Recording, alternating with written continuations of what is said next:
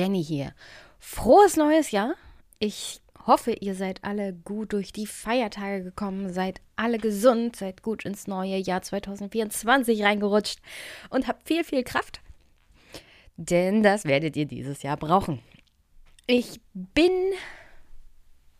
natürlich nicht zum ersten Mal dieses Jahr zu hören. Ich habe zwei tolle Einzelfolgen schon veröffentlicht. Eine mit Johannes Köppel zum Thema Argentinien und Millet. Hört euch die unbedingt an oder schaut auch bei YouTube rein. Und eine ganz, ganz tagesaktuelle mit Bauer Willi Kremer Schilling oder auch kurz einfach nur Bauer Willi. Wir haben über die Bauernproteste gesprochen und hört auch da ruhig mal rein, beziehungsweise guckt es euch an. Es ist praktisch die innenpolitisch aktuelle Folge. Aber ich habe mir gedacht, zum Start ins Jahr 2024 mache ich jetzt auch mal eine offizielle Folge. Damit ihr ja gar nicht mehr mit dem Hören hinterherkommt und habe euch was völlig außer der Spur mitgebracht, was ich finde aber trotzdem ganz gut passt. Denn ich habe zwei super Gespräche geführt noch vor den Weihnachtsferien und beide sind eigentlich über das römische Reich, das römische Imperium und das neue Rom. Das eine Gespräch ist mit Professor Karl Joachim Hölkeskamp zu seinem Buch Theater der Macht, die Inszenierung der Politik in der römischen Republik. Und es ist bei weitem nicht so langweilig, wie es sich anhört. Also hört es euch an. Es war ein Top-Gespräch. Könnt es euch übrigens auch bei YouTube angucken. Ich habe ja jetzt die Angewohnheit, diese Gespräche auch als Video zu veröffentlichen. Das zweite Gespräch war mit Johannes Preiser Capella über sein Buch Byzanz, das neue Rom und die Welt des Mittelalters. Also sowohl das von Johannes als auch von Professor Hölkeskamp sind im CH Beck Verlag erschienen. Ich packe euch beides in die Shownotes. Und von Herrn Preiser Capella habe ich auch noch im Mandelbaum Verlag zwei 1A Top-Bücher gefunden, die sich mit Geschichte und Geschichte um Klimawandel und Klimakatastrophen beschäftigen und wie sich die Menschheit daran anpasst. Oder auch, was mit Imperien passiert, die solchen Katastrophen nun mal dann unterworfen sind. Super interessant. Findet ihr alles in den Shownotes. Mit Johannes habe ich dann darüber gesprochen, wie man Einhörner fängt, wie man im neuen römischen Reich, im neuen Rom am besten Familientherapie macht. Aber so generell auch, wie man ein Imperium vor dem Kollaps bewahrt über ein Jahrtausend während das alte Imperium an den gleichen Problemen äh, binnen kürzester Zeit äh, gescheitert ist und dann auch implodierte. Also beide Gespräche bitte unbedingt anhören und mir gerne Feedback geben. Und da das die erste offizielle neue Folge des Jahres ist, dachte ich mir, wir müssen uns dem Superpack zuwenden, denn das wurde über die Feiertage gut gefüllt.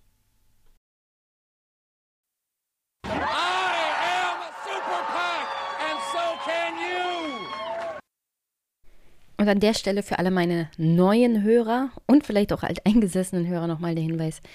Das Superpack wird gefüllt mit allen Unterstützern aus dem Vormonat. Also alle, die mir über PayPal, Überweisung, Steady oder meine Wunschliste im Dezember was zu, haben zukommen lassen, die werden hier heute genannt. Denn ich weiß, Anfang Januar gab es eine größere Spende. Du bist dann im nächsten Monat im Superpack. Heute erstmal herzlichen, herzlichen Dank an Henning für das wunderbare Buch von Gaia Winze, das nomadische Jahrhundert, wie die Klimamigration unsere Welt verändern wird. Dazu passt, wie gesagt, nochmal ganz große Empfehlung. Die zwei Bücher von Johannes Preiser Capella, die sich ebenfalls mit diesem Phänomen beschäftigen und zwar in der vormodernen Zeit. Also danke Henning, für dieses tolle Buch von Gaia, denn es passt wie die Faust aufs Auge zu den Büchern, die ich gerade erst im Dezember gelesen habe. Und er schreibt dazu, äh, Weihnachtsgeld schon mal sinnvoll investiert, freue mich auf das Gespräch mit Albrecht von Lucke. Weiter so. Grüße übrigens zurück, danke für die Investition deines Weihnachtsgeldes. Ich krieg ja keins. Das Gespräch mit Albrecht musste sich krankheitsbedingt im Dezember leider auf Februar verschieben, aber ich gehe Albrecht auf den Sack, keine Angst, dass wir unser Gespräch nachholen können. Es ist ja mittlerweile so einiges passiert. International, innenpolitisch. Wir hatten uns ja ausgemacht, in der nächsten Gesprächsrunde eigentlich über internationale Politik zu sprechen. Angesichts der Tatsache, wie es innenpolitisch aussieht, kann ich mir nicht vorstellen, dass wir uns hundertprozentig daran halten. Aber in fünf Stunden ist ja immer viel Zeit zum Ausholen. Also, hm. danke an der Stelle übrigens an Thorsten, der mir ebenfalls ein Buch von der Wunschliste hat zukommen lassen und geschrieben hat, danke für die tollen Podcast-Folgen und schöne Feiertage. Ich hatte sehr, sehr schöne Feiertage und habe sie, wie gesagt, voll genutzt, um die zwei Folgen aufzunehmen, die Anfang des Jahres schon rausgekommen sind. Das Buch ist Harvest the Vote: How Democrats Can Win Again in Rural America von Jane Kleeb, die Vorsitzende der Demokratischen Partei von Nebraska war, als sie dieses Buch geschrieben hat. Und auch hier passt wirklich dieses Buch wie die Faust aufs Auge für das Jahr 2024, denn die Demokraten haben das ländliche Amerika aufgegeben im Großen und Ganzen. Und das wird ihnen 24 wieder massiv auf die Füße fallen. Aber zu dieser Thematik arbeite ich mich noch vor. Ich führe diese Woche noch ein Gespräch mit jemandem zum Thema Trump und die Wahlen 2024 und habe in der Pipeline ein Gespräch zur Tyrannei der Minderheit. Ein Buch geschrieben unter anderem von Daniel Sieblatt und habe da sogar ein extra Exemplar, das ich dann in der Folge verlosen werde. An der Stelle übrigens Grüße an meinen Hörer, dem ich das Buch Müll, ein, eine globale Geschichte des Mülls geschickt habe. Der hat sich riesig gefreut, es kam noch zwischen den Feiertagen an. Also Ihr könnt ja dann in der nächsten Folge reinhören und versuchen, ein Buch zu gewinnen, weil ich, warum auch immer, jetzt eins doppelt habe von Tyrannei der Minderheit. Aber auch dazu kommen wir noch. Zurück zu den Superpack-Ansässigen. Danke an Rainer für 2,24 Euro per PayPal. Ich denke mal, das soll 2024 repräsentieren. Danke an Stefan für 5 Euro. Danke an Tobias, Philipp, Harald hat mir 11,11 Euro 11 geschickt. Dankeschön. Danke an Robert. Danke an Andreas für 7,77 Euro. Danke an Christoph. Danke an Stefan für 5,55 Euro. Danke an Edith und Grüße in die Schweiz. 20,87 Euro sind es diesmal geworden. Super, danke, danke, danke. Danke an André und Ingo. Danke an Dominik für 5 Euro. Danke an Marvin für 10. Danke an Anonym. Danke an Markus für ganze 50 Euro. Ja, also der Dezember war wieder Weltklasse. Danke an Kai für 5 Euro. Danke an die Podcast-Familienunterstützung von Lydia, Linda und Robert, regelmäßig in Höhe von 10 Euro. Freue ich mich immer wieder, euch zu lesen. Danke an Ingmar für 15 Euro.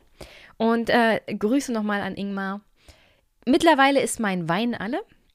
Und ich werde sicherlich deine 15 Euro zusammensparen und mir wieder eine Kiste bestellen. Er hat ja von März letzten Jahres bis Dezember diesen, also des Jahres, ziemlich gut und lange gehalten. Ich genieße den Wein und äh, saufe ihn nicht weg. Grüße an Carsten und Dankeschön für 9,87 Euro. Danke auch an Frank. Danke an Thomas für zweimal Pi. Ye are many, they are few. 6,28 Euro. Danke auch an Dominik für 15 Euro. Danke an Hubert für 10.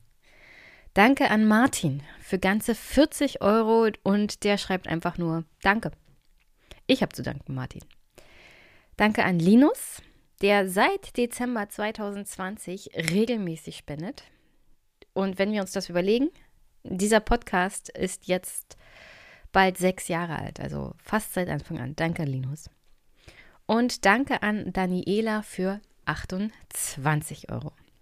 Last but not least natürlich meine Steady-Unterstützer, die diesen Monat sind Sayo, Daniel, Rudi, der Pupe, Kaiserin Fleischner, David, Joachim, Niklas, Klaus Badenhagen mit dem wunderbaren Taiwan-Podcast, wo übrigens die nächsten Tage gewählt wird. Also ruhig in diesem Podcast reinhören und mal die Augen und Ohren offen halten zum Thema Taiwan.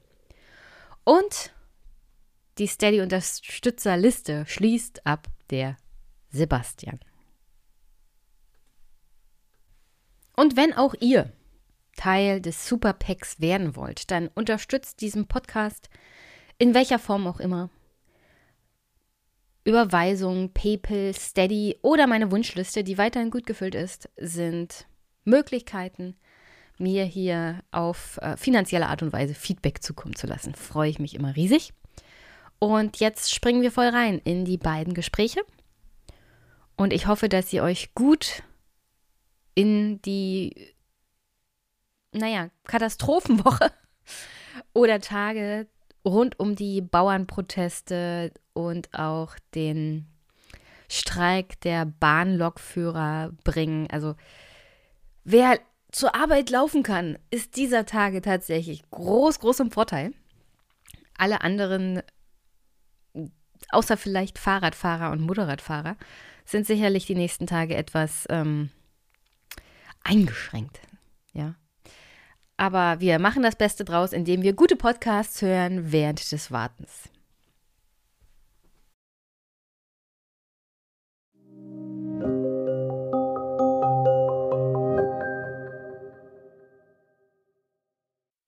Guten Tag, liebe Hörerinnen und Hörer und vielleicht auch Zuschauer. Ich habe heute einen besonderen Gast und zwar Professor Karl Joachim Hölkeskamp. Guten Tag, Herr Professor. Guten Tag, Frau Günther. Und bevor wir zum Theater der Macht kommen und was wir vielleicht aus den Ritualen und der Inszenierung von Politik aus der Römischen Republik lernen können für heute, würde ich Sie gerne bitten, meinen Hörerinnen und Hörern zu sagen, wer ist denn der Professor für alte Geschichte an der Universität Köln? Ähm, ja, mittlerweile emeritiert. Ähm, ich habe äh, an der Universität zu Köln insgesamt 25, etwa 25 Jahre unterrichtet. Eigentlich tue ich das sogar immer noch, auch wenn ich nicht mehr muss, da ich ja entpflichtet bin.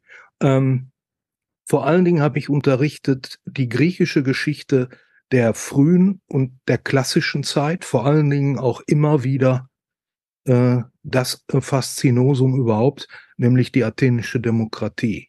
Die e-, erste wirklich funktioniert über Jahrzehnte und Generationen funktionierende ähm, Versammlungsdemokratie. Das zweite große Gebiet war ähm, in der frühen griechischen Geschichte die Entwicklung von Recht und Gesetz und vor allen Dingen von Verfahren, wie Gesellschaften, Gruppen, auch Stadtstaaten sich eigentlich verbindliche Normen auferlegen. Sie können das Gesetzgebung nennen, aber das ist natürlich ein, ein ganz spezielles Verfahren, für das es Institutionen wie Versammlungen und Ratsorgane und ähnliches braucht.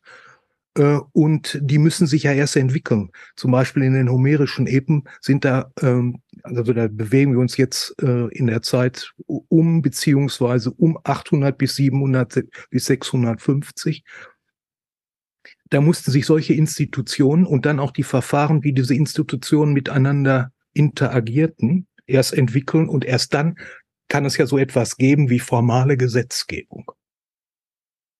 Das andere große Gebiet, was ich, war dann natürlich die Römische Republik und das fing so richtig schön konservativ an, nämlich mit Elitenforschung.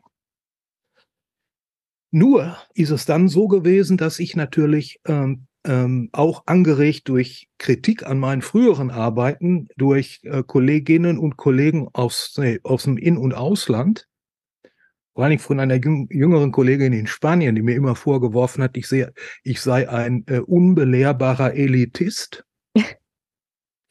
ich habe natürlich von denen gelernt, äh, was ich gerade angedeutet hatte, äh, nämlich, dass jedes System auch eine sozusagen stabile Oligarchie, wie die, wie die römisch, römische politisch-militärische Elite, auf vielfältige Weise auf Zustimmung der Beherrschten angewiesen war.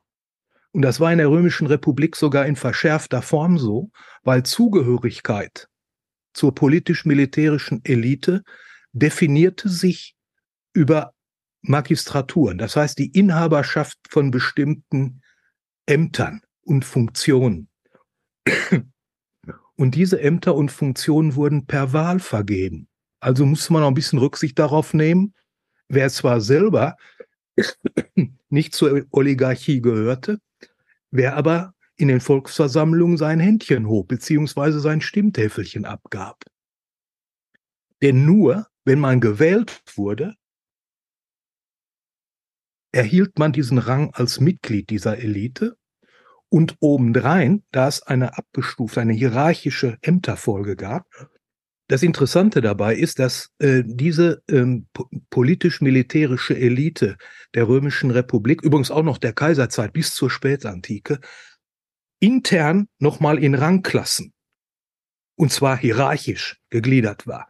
Das heißt, sie kamen rein als 30-jähriger junger Mann in dem untersten Amt, als Quästor oder so.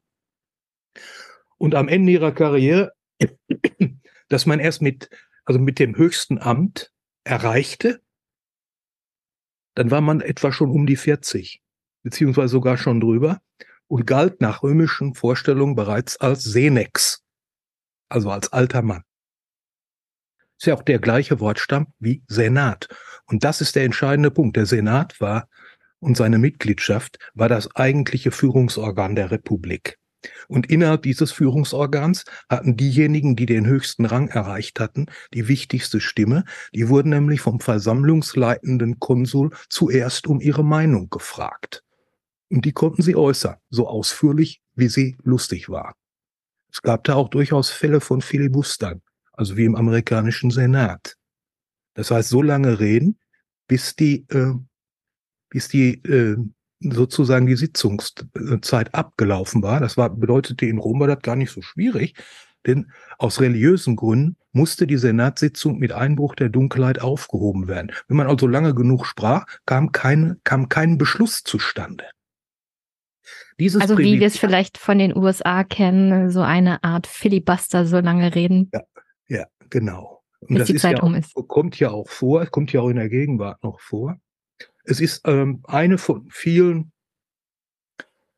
hm, sogenannten Obstruktionsmitteln, also Mitteln zur Verhinderung, dass etwas entschieden wird und dann auch sozusagen legal und formal umsetzbar wird. Das kann man machen.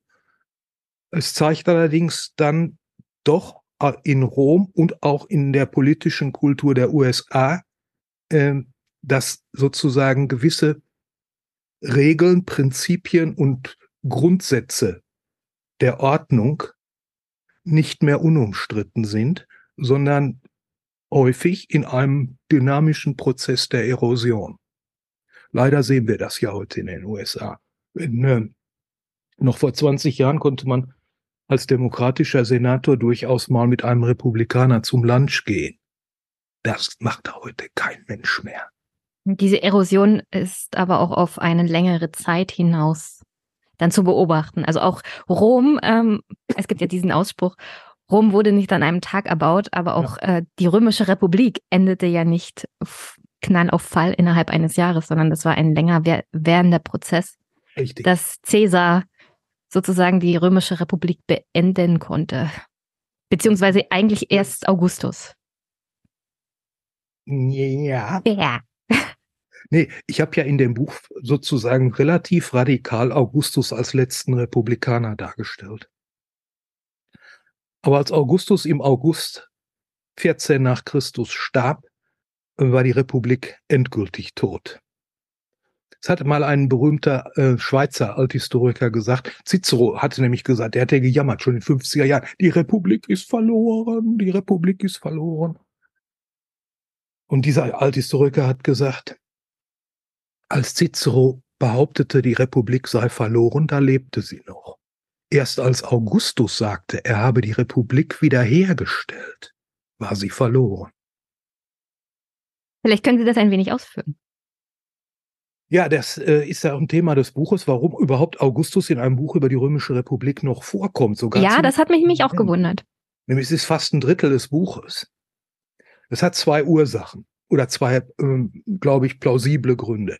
Das eine ist der Grund, dass die Selbstdarstellung des Augustus in Monumenten, in Ritualen, in großen Prozessionen, sozusagen Pomp and Circumstance, wie die Engländer das nennen, ähm, ein sozusagen ganz großer und, und begnadeter Impresario, also ein Theatermensch war. Aber was er da tat, welche Gattung von Monumenten, ähm, Performance, also Ritualen, Prozessionen und so weiter er benutzte, auch die Herrschaftsarchitektur der Tempel und so weiter. Das war alles nicht neu sondern er bediente sich aus einem gewaltigen Repertoire, um nicht zu sagen aus einem Werkzeugkasten, der sich über Jahrhunderte während der Republik schon entwickelt hatte. Er perfektionierte das ein bisschen, aber er verbot sich selbst zum Beispiel ähm, Selbstdarstellungsrituale hellenistischer Könige, obwohl die alle bekannt waren. Und das liegt einfach daran, dass er gar nicht anders konnte und nicht anders durfte, weil er selber als Herrschaftslegitimierung seiner verschleierten Militärdiktatur permanent behauptete, er habe die Republik, die Freiheit, die Rechte des Volkes und des Senates, also von Senatus Populusque Romanus, wiederhergestellt. Und in seinem Tatenbericht behauptet er ja, er habe die Republik, die unterdrückt war von einer gewissen Clique, er nennt nie Namen, vor allen Dingen nicht von seinen Gegnern. Er habe die äh, in die Freiheit zurückgeführt. So. Das klingt irgendwie bekannt. Ja. Also es kommt mir ein wenig bekannt vor aus aktuelleren Situationen, aber ich kann es jetzt nicht genau benennen. Nee, also. Äh, ja, die Wiederherstellung der, der, der, der ja, das ist auch antiken Gesellschaften der väterlichen Verfassung. Auf Griechisch heißt das Patrios Politeia. Auch das gibt es. Also die Wiederherstellung der guten oder das Wiederheraufführen der guten alten Zeit hm. ist eine ist eine verbreitete pro, probate ideologische Selbstkonstruktion von interessierter Seite. Konservative Gruppen neigen alle dazu. Vielleicht können wir kurz äh, überschlagen, welche, also wie, wie stellt eigentlich die politische Herrschaft in der Römischen Republik Legitimität her? Weil wissen einige gar nicht, Rom hatte die ersten Jahrhunderte ja einen König. Äh, das wurde dann beendet und dann begann die Römische Republik, die dann später erst in ja, ähm, die hat fast ein halbes Jahrtausend gedauert. Genau. Die dann später erst im Cäsarentum, ähm, im Kaisertum endete. Ja. Also wie stellt man Legitimität in einer Republik her in vormoderner Zeit, ohne dass die breite Bevölkerung zum Beispiel lesen und schreiben kann? Das ist schon wieder umstritten ähm, die Fähigkeit, lesen und schreiben zu können, ist keineswegs das Gleiche. Es gab eine ganze Menge Leute, die wenigstens Grundkenntnisse des Lesens hatten. Vor allen Dingen, und darauf ging man dann auch ein von Seiten der Elite, in, die konnten also Inschriften äh, mühsam lesen, vor allen Dingen dann, wenn diese Inschriften einem immer wiederkehrenden Formular folgten. In der Republik war das zum Beispiel so, dass auf den Statuen großer Gestalten sogenannte Tituli oder auch Elogia angebracht waren, in denen in bestimmter Reihenfolge Name, erreichte Ämter, Taten und so etwas, ähm, also auf Latein heißt das res geste, was die also erreicht hatten in Politik, und vor allem im Krieg als Kommandeure. Halbliterate äh, äh, Leute auf der, auf der römischen Stra in der römischen Straße, The Man in the Roman Street oder wie das auf Englisch heißt, The Man at Clap Clapham Junction. Eine amerikanische Kollegin hat mich allerdings äh, äh, schwer äh, kritisiert, weil ich nur vom Man in the Roman Street spreche. Man and Woman. Aber ich glaube nicht, dass die Frauen in der Römischen Republik wählen durften, oder? Das ist genau der Punkt. Der englische Ausdruck The Man in the, in the Street meint im Allgemeinen den normalen Wähler. Und die, und die Wählerin, ähm, ja, tut mir furchtbar leid für die Feministin, aber sozusagen weibliches äh, Wahlrecht für Frauen, in den, selbst in den westlichen Gesellschaften, ähm, ist ja erst um die Jahrhundertwende vom 19. zum 20. Jahrhundert zum Teil mit erheblicher Verzögerung erst eingeführt worden. In Deutschland erst 1919. Ja, in der Schweiz erst in den 70er Jahren, soweit ich weiß. Also. Ja, in der Schweiz gibt es übrigens einen interessanten Fall, dass bei der äh, Landsgemeinde einer der Urkantone, äh, äh, die Landsgemeinde, also die Versammlung der äh, Wahlberechtigten, das ist ja noch eine Versammlungsdemokratie, ähm, das Wahlrecht für Frauen abgelehnt hat, das ihnen dann vom Schweizer obersten Bundesgericht aufs Auge gedrückt wurde. Lustig, ne? Ja, ja. Und äh, deswegen äh, würde ich jetzt für Rom dabei bleiben, The Man in the Roman Street. Äh, da gab es eine ganze Reihe, da gab es wie gesagt ein ganzes Repertoire von Möglichkeiten. Erstmal musste man dem, ähm, ähm, dem, dem einfachen Volk klar machen, ähm, was eigentlich die Qualität der Führung ausmachte. Und das wurde gewaltig und mit großem Aufwand dargestellt in öffentlichen Ritualen und in Monumenten, nämlich die militärischen Erfolge unter der Führung der Senatoren und der Konsuln als Kommandeure der Heere der Republik, die es geschafft hatten, aus einem kleinen Kaff, wo noch die Hühner übers Forum liefen, wie Augustus dann später behauptete, das Haupt der Welt wurde, das Rom aus Marmor. Augustus behauptete ja von sich, er habe eine Stadt aus Lehm vorgefunden und aus Marmor zurückgelassen. Ich glaube, als Augustus die Verantwortung übernahm, war es noch nicht, nicht mehr so schlimm.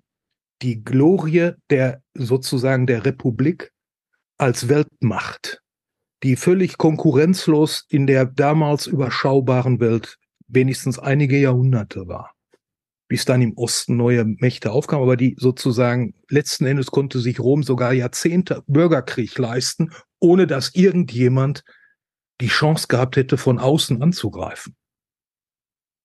Im ersten Jahrhundert vor Christus dann bis zum Ende der Republik gab es ja eine Serie von Bürgerkriegen.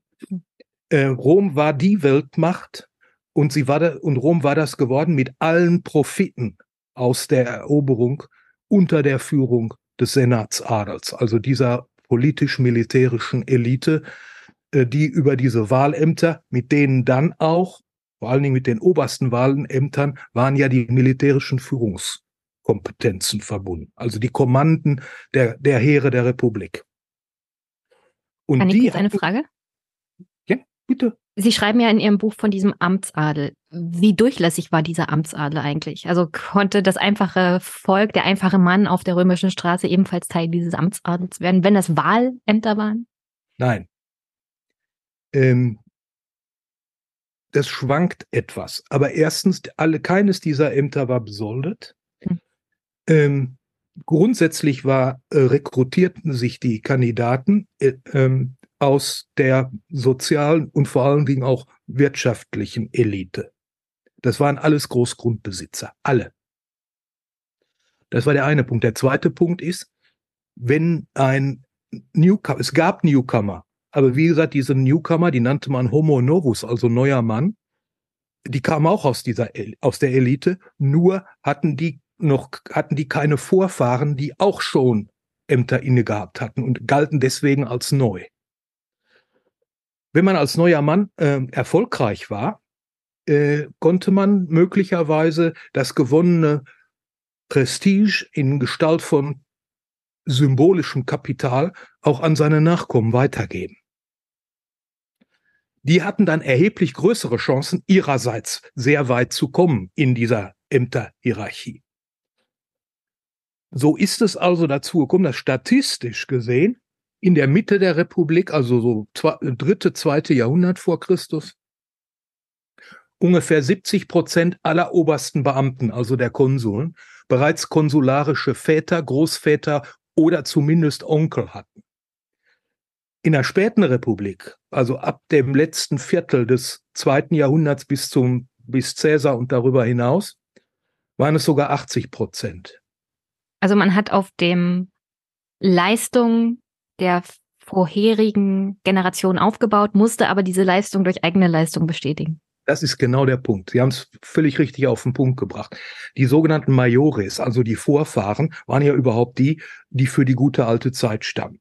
Sie sehen Sie, jetzt sind wir wieder bei dem Punkt. Also Back to the Roots und äh, als die große, berühmte altrömische Moral noch unstrittig galt, mhm. da waren wir besonders erfolgreich. Und da haben wir ein Weltreich begründet. Ja, gut. Das funktionierte eigentlich lange sehr gut. Allerdings war in dieses System ein Faktor eingebaut, der an für sich und grundsätzlich schon Instabilität generieren konnte. Und das war die schlichte Tatsache, dass von den wirklich wichtigen Ämtern, dass die erstens jährlich besetzt wurden, also dass tatsächlich die Amtszeit beschränkt war auf ein Jahr, war hm. übrigens in den meisten griechischen Stadtstaaten auch so. Aber nur wenige Stellen zur Verfügung standen. Und in jedem Jahr, das wir nur halbwegs überschauen, gab es mindestens dreimal so viel Kandidaten wie zur Verfügung stehende Ämter. Das heißt, es gab eine permanente scharfe Konkurrenz. Und diese Konkurrenz führte natürlich dazu, darüber gibt es auch moderne soziologische Untersuchungen, etwa von dem Zeitgenossen von Max Weber, Georg Simmel, völlig zu Unrecht vergessen. Er hat so um 1910 wichtige Artikel über die über äh, Konkurrenz als sozialen Handlungsmodus verfasst. Such's mal raus und pack's in die Shownotes. Ja. Ähm, und ähm, Konkurrenz funktioniert aber nur dann, nach Simmel, wenn sich diejenigen, die sich in diese Konkurrenz begeben, zum Beispiel als Kandidaten, für eine Funktion, äh, wobei diese Funktion eine rare Ressource ist. Das heißt also, es ist weniger da als, ähm, als äh, Kandidaten. Nicht jeder Wenn kann alle Kanzler? Beteiligten, also alle Kandidaten, alle, die sich in die Konkurrenz begeben, grundsätzlich die Regeln akzeptieren, hm. nach denen Konkurrenz abläuft. Das heißt, dass man bestimmte Dinge darf, Wahlkampf, was weiß ich, Auftreten in der Öffentlichkeit und, und so alle möglichen Dinge aber bestimmte Dinge darf man eben nicht. Teilweise die ungeschriebenen Regeln. Ja, sie, die waren lange ungeschrieben und dann versuchte man die Regeln, jetzt sind wir wieder beim Thema Gesetzgebung, im zweiten Jahrhundert äh, äh, sozusagen auch normativ, also als Gesetz, als Norm zu fixieren, was natürlich alles nicht funktionierte, da in der Konkurrenz nämlich etwas angelegt ist. Wenn es also so ist, dass man sich an Regeln halten muss, welcher das Art das auch immer sind, zum Beispiel keine Bestechung und so ähnliche hm. Dinge, ähm, ist es trotzdem so, dass alle Konkurrenten, je schärfer die Konkurrenz ist, dazu neigen, die Grenzen und die Möglichkeiten der Regeln auszutesten. Und das bekommt den Regeln im Allgemeinen nicht besonders gut. Das heißt also, die Konkurrenz und die Schärfe der Konkurrenz tendiert fast notwendig dazu, dass Regeln, dass man Regeln sozusagen austestet, dass man mit Mikroverletzungen versucht, sozusagen breitere Zustimmung zu generieren. Mit Rhetorik, das leben wir ja zum Teil auch hm. heute, dass da bestimmte Grenzen gelegentlich mal überschritten werden. Übrigens absichtlich und gezielt.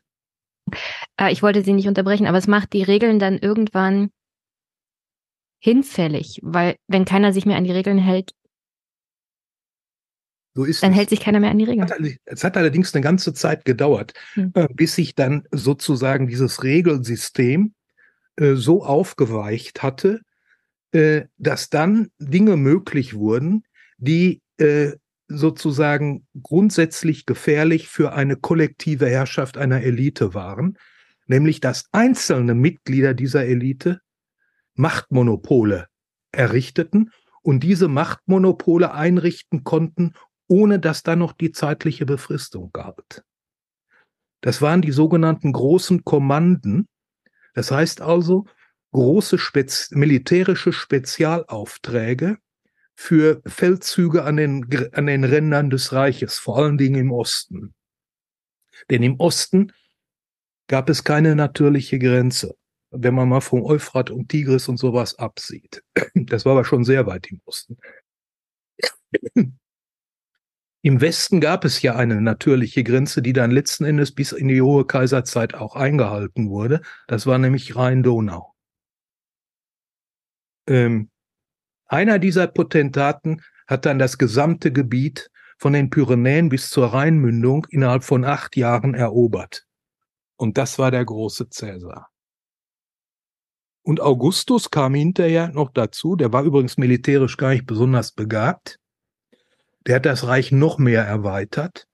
Vor allen Dingen dann noch die Iberische Halbinsel insgesamt mhm. erobert. Das, dieser Eroberungsprozess dauerte über 150 Jahre, hatte schon im Zweiten Punischen Krieg, also am Ende des dritten Jahrhunderts angefangen. Aber man war damals gegen die widerständigen spanischen, keltischen Stämme einfach nicht, nicht durchgedrungen. Das gelang erst Augustus. Deswegen konnte er sich dann auch noch als der, als der größte, bei der ich gesagt, der größte Feldherr aller Zeiten, Gröfatz, darstellen. dann auch, das, das überließ er übrigens seiner Umgebung. Augustus selber trat in der Öffentlichkeit grundsätzlich außerordentlich bescheiden auf.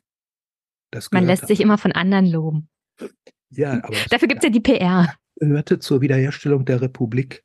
Er war, er behauptete, er war Prinzeps. Das ist ein, ein traditioneller Titel. Das heißt, der erste Mann des Senats der aber auch Privilegien hat, wie zum Beispiel das Recht, als allererster gefragt zu werden, wenn ein Antrag zur Debatte stand, etwa. Er nannte sich also Prinzeps.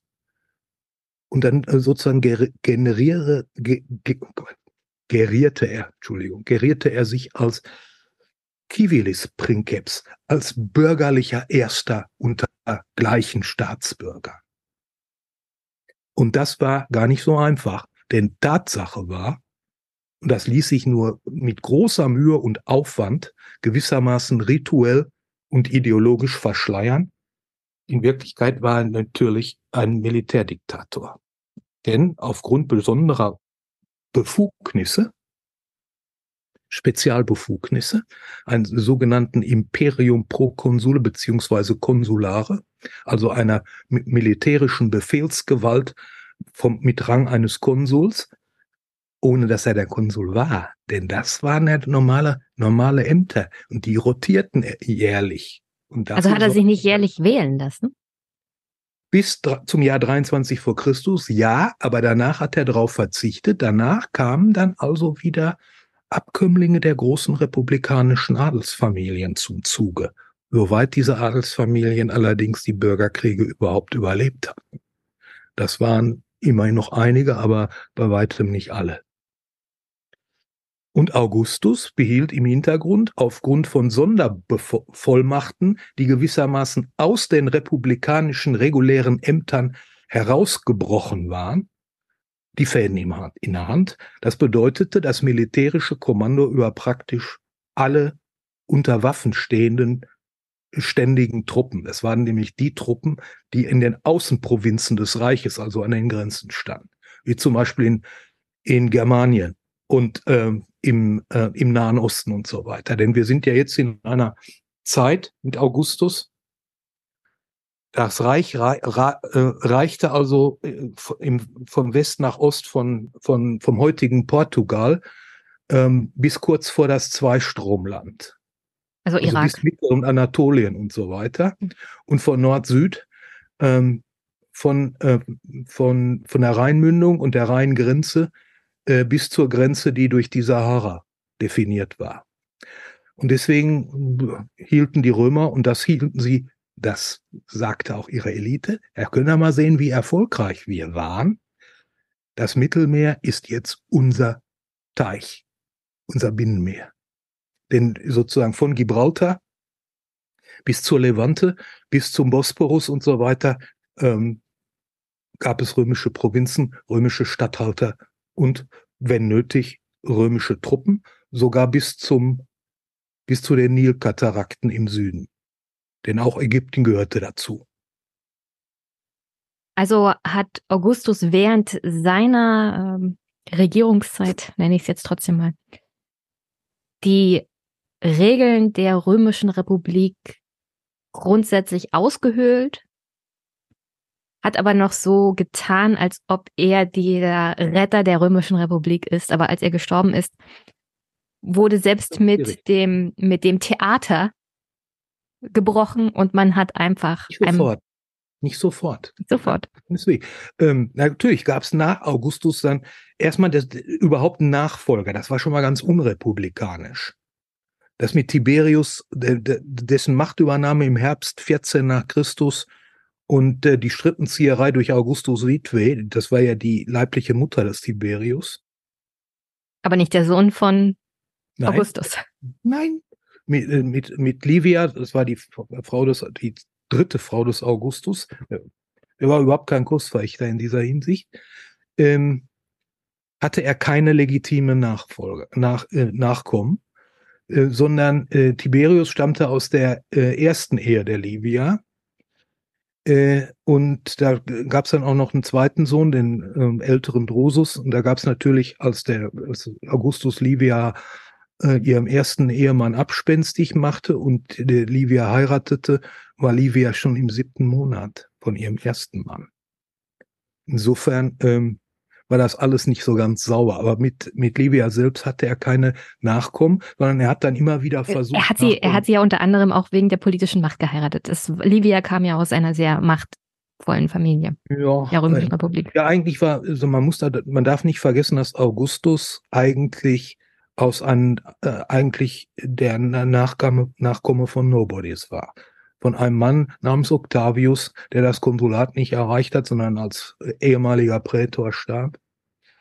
Ähm, und einer Frau namens Atia, die allerdings um zwei Ecken mit der Gens Julia, also der Familie von Caesar, verwandt waren. Da, dadurch kam es zustande, dass Caesar selbst mangels legitimer Nach Nachkommen männlicher Nachkommen. Er hatte ja nur eine Tochter. Und die ist auch noch früh gestorben. Er hat diese Tochter mit ungefähr 16 äh, einem seiner zeitweiligen Verbündeten, dem großen Pompeius, zur Frau gegeben. Und dann ist, die, ist, die, ist die Julia ähm, dann aber sozusagen im Kindbett gestorben, schon mit, mit Mitte 20.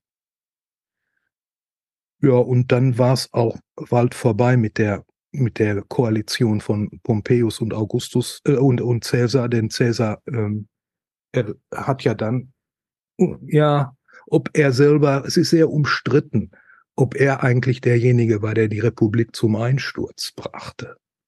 Es gibt eine Debatte mit einem amerikanischen Kollegen, der hat, er hat als auf eine Formel gebracht. Äh,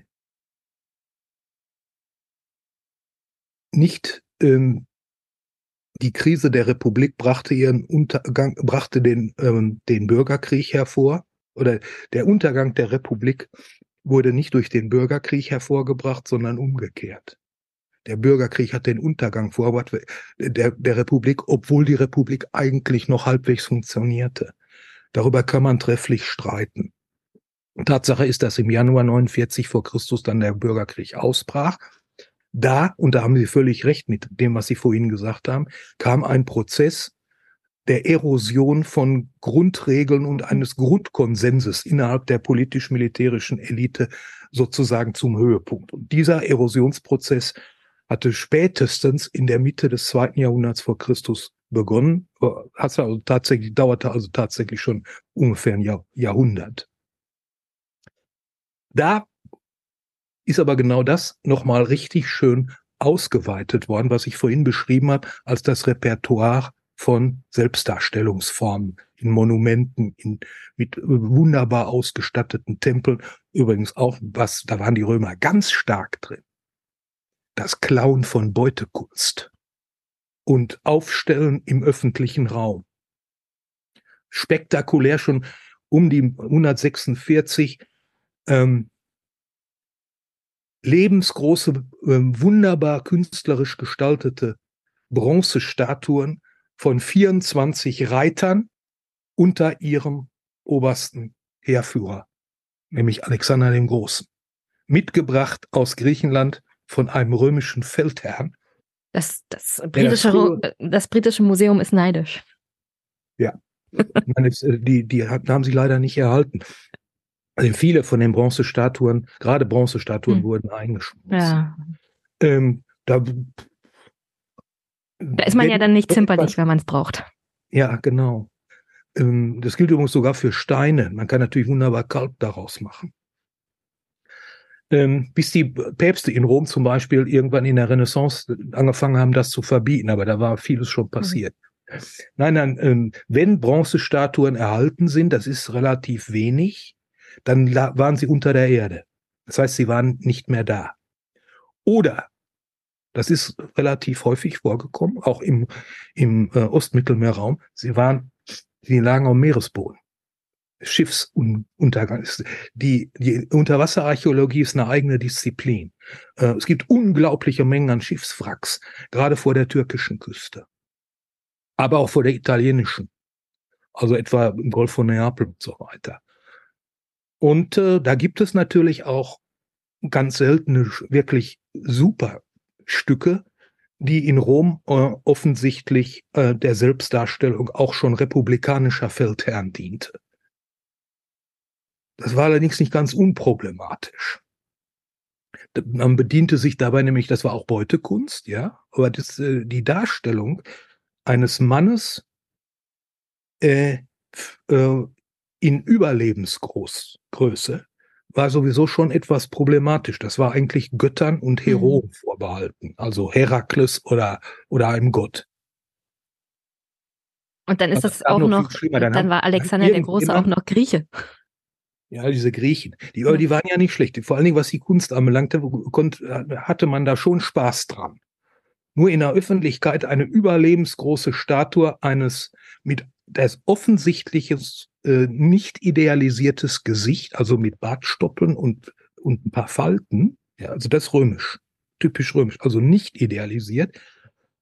Aber dann eine griechische, in einer griechischen Darstellungsform, die in Rom wegen deren sozusagen struktureller Prüderie ziemlich umstritten war. Der war splitternackt. Wie ein, wie ein hellenistischer König in der Pose eines Heroen der sogenannte Thermenherrscher, wahrscheinlich nach Rom gekommen um die Mitte des zweiten Jahrhunderts vor Christus, was auch wieder zeigt, was ich vorhin gesagt habe. Das Austesten von Grenzen, in diesem hm. Fall à la Romana, Grenzen des guten Geschmacks, würde ich mal so in diesem Fall sagen. Also ähm, äh, einfach. Für die Frauen war es wahrscheinlich was Schönes. Ja. Äh, der, Aber also, die durften ja nicht wählen. Die hatten ja nichts zu sagen. Mal, geben Sie mal in Google einfach Thermenherrscher ein. Der heißt Thermenherrscher, weil er, äh, weil die Statue in den Thermen gefunden wurde. Mhm. Die ist aber viel älter als die ältesten äh, äh, kaiserlichen Thermen. Und dann sehen Sie dann, äh, dass der Mann ganz äh, proper aussah. Kann ich mir gut das, vorstellen. Das Problem ist, der Körper passt nicht so sehr zum Gesicht. naja, wie dem auch sei. Das gab übrigens in der Kaiserzeit auch bei Frauenstatuen. Das heißt, also der, der Kopf einer, einer erwachsenen oder sogar älteren Frau auf dem, auf dem Körper einer Aphrodite.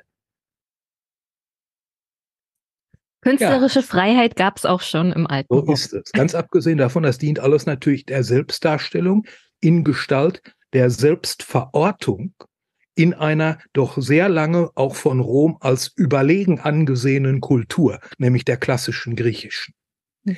Das heißt, man benutzte die Formensprache, anstößig oder nicht, um sich selber sozusagen in den, in den Kontext einer als überlegen geltenden Kultur gewissermaßen hinein zu lokalisieren. Und das war nur eine Form, denn auch zum Beispiel die Architektur von Tempeln und ähnlichen Dingen, wofür wir ja schon gesprochen haben, als die Tempel wurden dann finanziert etwa aus Beutemitteln von, von den Feldherren, die sie, äh, die aus den Kriegen siegreich zurückgekehrt waren, um einen spektakulären Triumph zu feiern, einen rituellen Einzug als Sieger in die Stadt mit den ganzen, da wurden dann auch die Reichtümer präsentiert. Gemünztes Gold, Barren, Barrengold, Silber. Heute Kunst, und Gefangene. Und dann nahm man, als Feldherr hatte man da sehr weitreichende diskretionäre Spielräume, nahm man große Teile dieses, dieser Beute und finanzierte damit einen Tempel, an dessen Front man seinen Namen schrieb. Augustus machte das übrigens sehr zurückhaltend. Er behauptete zwar 80 Tempel renoviert und restauriert zu haben, aber wesentliche Gebäude, die im Verfall waren, ließ er von Nachkommen der ursprünglichen Stifter renovieren. Und wenn die nichts auf der Jacke hatten, hat er denen unter der Hand das Geld dafür gegeben. Und der Grund dafür? Der Grund dafür war die Wiederherstellung der Republik und republikanischer Selbstdarstellungsformen. Das heißt, ja, aber er hatte doch sicherlich auch ein Interesse daran. Er hatte ein Interesse daran, äh, nicht zu sehr als Alleinherrscher in der Öffentlichkeit aufzutauchen, sondern als einer innerhalb einer Gruppe von erfolgreichen republikanischen Repräsentanten der großen alten Zeit. Deswegen die Basilika Emilia direkt am Forum äh, war ziemlich im Eimer am, äh, am Anfang der Republik, aber dann hat da irgendein Emilius, also einen aus der Familie, aufgetan, ein, ziemlicher Blödmann und äh, nicht besonders nicht besonders kompetent. Der bekam dann hintenrum Geld, äh, um der, die zu renovieren. Ähm, die, die war, glaube ich, auch mal abgebrannt.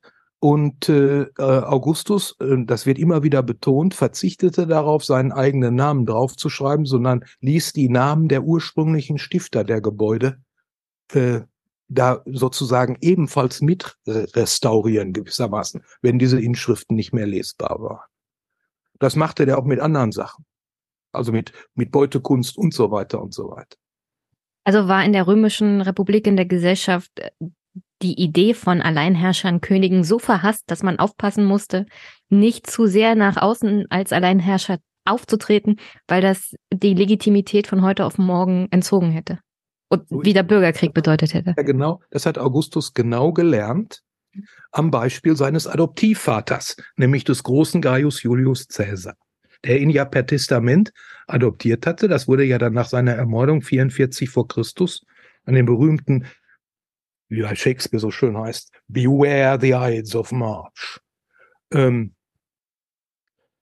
da hat er gelernt, dass das, was Caesar sich nämlich geleistet hat, immer offener und öffentlich, immer mehr im Habitus eines Königs mit äh, überbordendem Luxus und opulent ausgestattet aufzutreten und gewissermaßen ähm, diese gesamten Ding, diese gesamte, diesen gesamten Einfluss, übrigens auch den Einfluss auf Senatsentscheidungen so zu und zwar offen und rücksichtslos zu monopolisieren, dass natürlich eine weit verzweigte Verschwörung.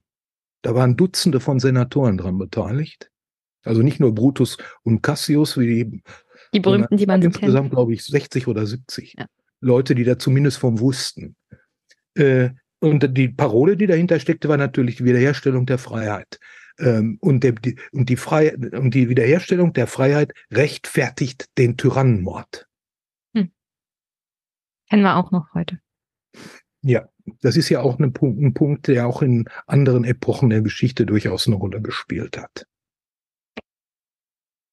die Inszenierung von Politik in ritualisierter Gestalt hat ja für uns, so vor allem in Deutschland, aber so generell auch in moderner Gesellschaft eher keinen so guten Ruf. Also Bilderfolgen von Staatsbesuchen erscheinen oft nichtssagend und politische, politische Kommunikation, wie zum Beispiel in Bayern im Bierzelt, das ist ja auch so ein Ritual, ja. wirkt bei großen Teilen der Bevölkerung eher verdächtig, schon fast als Populismus. Was sagt der Historiker zu solchen Ansichten? Ist, ist Inszenierung von Politik, bestimmte Rituale wichtig, auch zum Beispiel in der Demokratie? Ähm, zweifellos. Es hängt dann ja immer davon ab, dass Rituale die Folgen einer bestimmten Syntax, also einem, einer bestimmten Grundstruktur, Grundregeln, wie sie aufgebaut sind, einerseits und andererseits einem bestimmten, haben die ein bestimmtes Vokabular. Was wird dabei gezeigt? Welche Bilder welche, äh, welche Personen treten dabei auf? Welche Personen sind dabei auch ausgeschlossen? Das ist ja auch immer eine Frage von Inklusion und Exklusion. Dazu muss man zweierlei sagen. Erstens kommt es natürlich immer darauf an, mit welchem, mit welcher inhaltlichen Botschaft eigentlich ein Ritual vollzogen wird.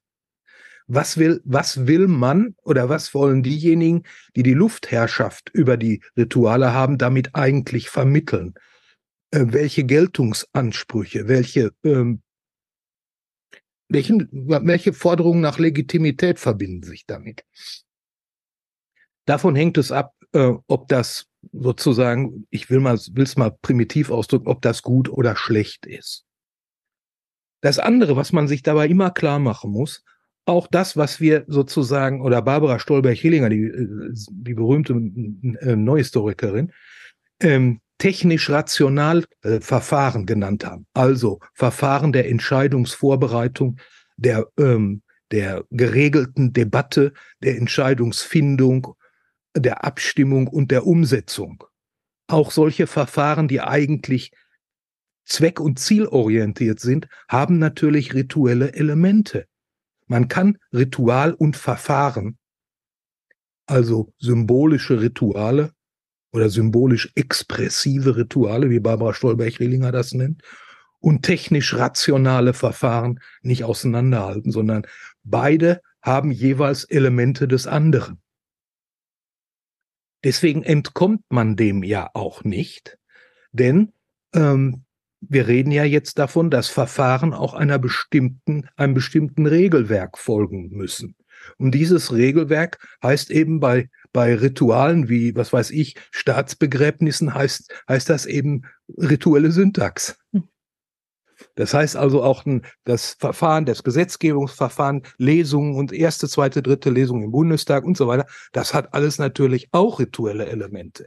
Die Eröffnung des Bundestages, bis der, bis der oder die Präsident oder Präsidentin gewählt ist, nämlich die, die uralte Regel, dass das älteste Mitglied diese, diese äh, für einmal diese Regel leitet und bestimmte Leute, die auch nach bestimmten Grundregeln ausgewählt werden, das Protokoll zu führen haben.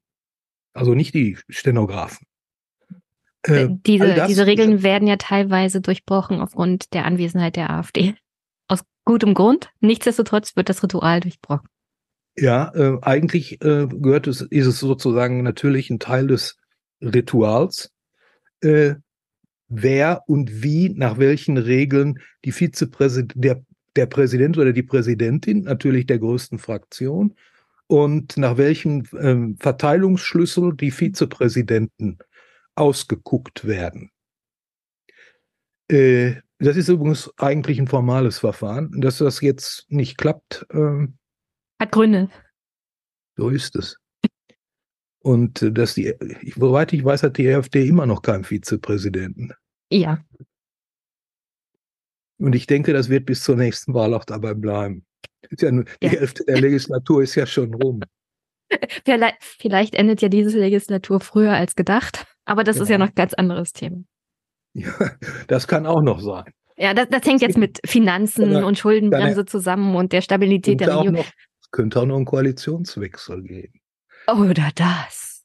Ja. Der Historiker überrascht. Ähm, ähm. Nee, sozusagen, aber es gibt natürlich auch äh, Veranstaltungen, um das mal so zu formulieren, hm. deren Ritualcharakter offensichtlich ist, die aber auch ähm, natürlich für die Identität und den, den Konsens und den Zusammenhalt einer Gesellschaft zumindest wichtig, wenn nicht wenn nicht unverzichtbar sind. Zum Beispiel Gedenktage. Hm. Es ist absolut wichtig für uns hier, den 3. Oktober irgendwie zu begehen. Und da gibt es ja jetzt mittlerweile sozusagen das Prinzip der Rotation der Feiern zu, des, der deutschen Einheit, der Rotation zwischen den Bundesländern. Äh, der 14. Juli in Frankreich äh, ist, un, ist sozusagen unverhandelbar, genauso wie der 4. Juli in den USA. Oder die Befreiung von Auschwitz, auch ein Gedenktag in Deutschland. So ist es. Wir haben eine ganze Reihe von, auch von, sagen wir mal, eher belasteten und belastenden, aber notwendigen Gedenktagen. Ähm, das haben die anderen Länder übrigens auch, die nach diesen, nach solchen Gedenktagen ähm, auch Befreiung von Okkupation und so weiter sogar große Straßen benennen. Wie in Rom zum Beispiel die Straße des 20. September und solch. Das erinnert alles an, an alle möglichen historischen Einschnitte. Äh, und für die kollektive Identität eines Staatsvolkes oder einer, einer Bürgerschaft, ich drücke das mal wieder antik aus, einer Civitas halt, sind solche Gedenktage und auch Orte, äh, die sozusagen gewissermaßen Orte oder Schauplätze im vollen mit Bindestrich, Schauplätze, wie äh, äh, zum Beispiel Statuen oder, oder Denkmäler und auch die darauf befindlichen Inschriften und sozusagen die, die Ausstattung von solchen Dingen kann man übrigens wunderbar beobachten. Denken Sie an einen Barockbrunnen in Rom oder an ein ähm, an was ganz anderes. Ähm, die berühmte, die berühmte Mauer mit den Gefallenen des Vietnamkrieges in, in Washington. Oder wieder, bleiben wir noch in Washington, das sogenannte, dieses Okinawa-Gedenkstatuen. Ähm, die, diese Darstellung der amerikanischen Soldaten, die die Flagge, die Flagge hissen. Es gibt übrigens auch, da gibt es übrigens auch Fotos von, äh, Fotos, wie das Ritual sozusagen Gestalt gewann. Und es gibt, irgendwo gibt es, glaube ich, auch ein Foto, wie das wirklich abgelaufen ist. Wie das meistens so ist. Sie wissen, Sie wissen ja, der, der, der, das berühmte Foto mit dem Mann, der über diesen Grenzzaun hüpft bei ja. der DDR. Auch ja. das ist ja dann mehrmals wiederholt worden. Ja, bis klar. man das richtige Foto hatte. Ja, ja, ja, sozusagen natürlich. Und äh, mit Fotos kann man überhaupt einiges machen, vor allen Dingen manipulieren. Mhm. Es gibt ja dieses berühmte Foto vom, äh, von einer Mess Massenveranstaltung ähm, im August 1914 äh, vor der Feldherrnhalle in München. In der Masse ist so ein kleiner, ist ein kleiner Kopf mit einem Schnurrbart. Mhm. Adolf Hitler? Es, ganz, es, soll, es ist ganz eindeutig Hitler. Aber es ist fast sicher, dass es eine Fälschung ist. Das meinen jedenfalls die Spezialisten des Ersten Weltkrieges, äh, wie, wie der, ähm, der Kollege Gerd Krummeich in Düsseldorf. Ähm, da gibt es übrigens so, sogar sehr in, interessante neue ähm, äh, äh, Publikationen. Ähm, beim Beck Verlag ist ja jetzt gerade wieder was erschienen, ähm, denn das bezieht sich ja nicht nur auf Fotos, sondern auch zum Beispiel auf Medien, die vor der Fotografie äh, im Vordergrund standen, wie zum Beispiel Schlachtgemälde. Die gibt's ja, Schlachtgemälde gibt's übrigens schon seit der römischen Zeit. Äh, die haben dann im Triumphzug sogar eigens dafür ähm, ähm bestellte äh, Schlachtgemälde äh, mitgeführt, auf denen die jeweiligen Höhepunkte der Schlacht, die den Krieg entschieden hat, dargestellt waren. Nämlich genau der Punkt, an der die Römer die Schlachtreihe der Gegner durchbrechen hm. und die Gegner sich zur Flucht wenden. Sowas gibt's in der Renaissance, Albrecht Altdorfer zum Beispiel, die Schlacht, die Alexanderschlacht bei Issos. Dann aber auch sozusagen gibt es natürlich wunderbare Schlachtbilder oder verwandte Genre, zum Beispiel von Napoleon. Napoleon überschreitet die Alpen, ein berühmtes Bild von David. Mit dem Pferd statt dem Esel? Ja, genau, Sie sagen es. Und ähnliche Dinge. Das heißt also, es ist ein probates ähm, ein äußerst probates und gewissermaßen historisch bewährtes ähm, Instrument der Darstellung von Sieghaftigkeit mhm. und militärischer, militärischer Fähigkeit, lateinisch Virtus. Virtus heißt, wird immer mit Tugend übersetzt, also mit unserem Begriff von Tugend äh, äh, wenig zu tun, sondern es ist einfach Mannhaftigkeit, also Standhaftigkeit, steckt alles Mögliche mit drin und vor allen Dingen eben auch äh, die Standhaftigkeit in der Schlacht unter, auch unter widrigen Bedingungen. Da bewährt sich die römische Virtus. Aber auch das ist, äh, ist ein ideologisches Versatzstück, was natürlich ähm, durchaus weit verbreitet ist. Ich würde gerne so Richtung Ende mit Ihnen gehen, weil wir haben ja jetzt schon fast eine Stunde. Aber ich bin mir ziemlich sicher, wir könnten noch weitere drei. Sehr interessant mit Ihnen zu sprechen. Mein, mein Rechner sagt 13.01 Uhr. Ja, ja. Um, um 12 haben wir angefangen. Ja. es, naja, sagen wir fünf nach. Es fühlt sich jedenfalls nicht wie eine Stunde an. Das, das ist doch schon mal was Positives. Ähm, wir hatten ja in unserem Vorgespräch vorhin etwas angedeutet, dass der große Historiker natürlich nicht der Meinung ist, dass sich Geschichte wiederholt, aber dass man doch verschiedene individuelle Lehren vielleicht daraus ziehen könnte.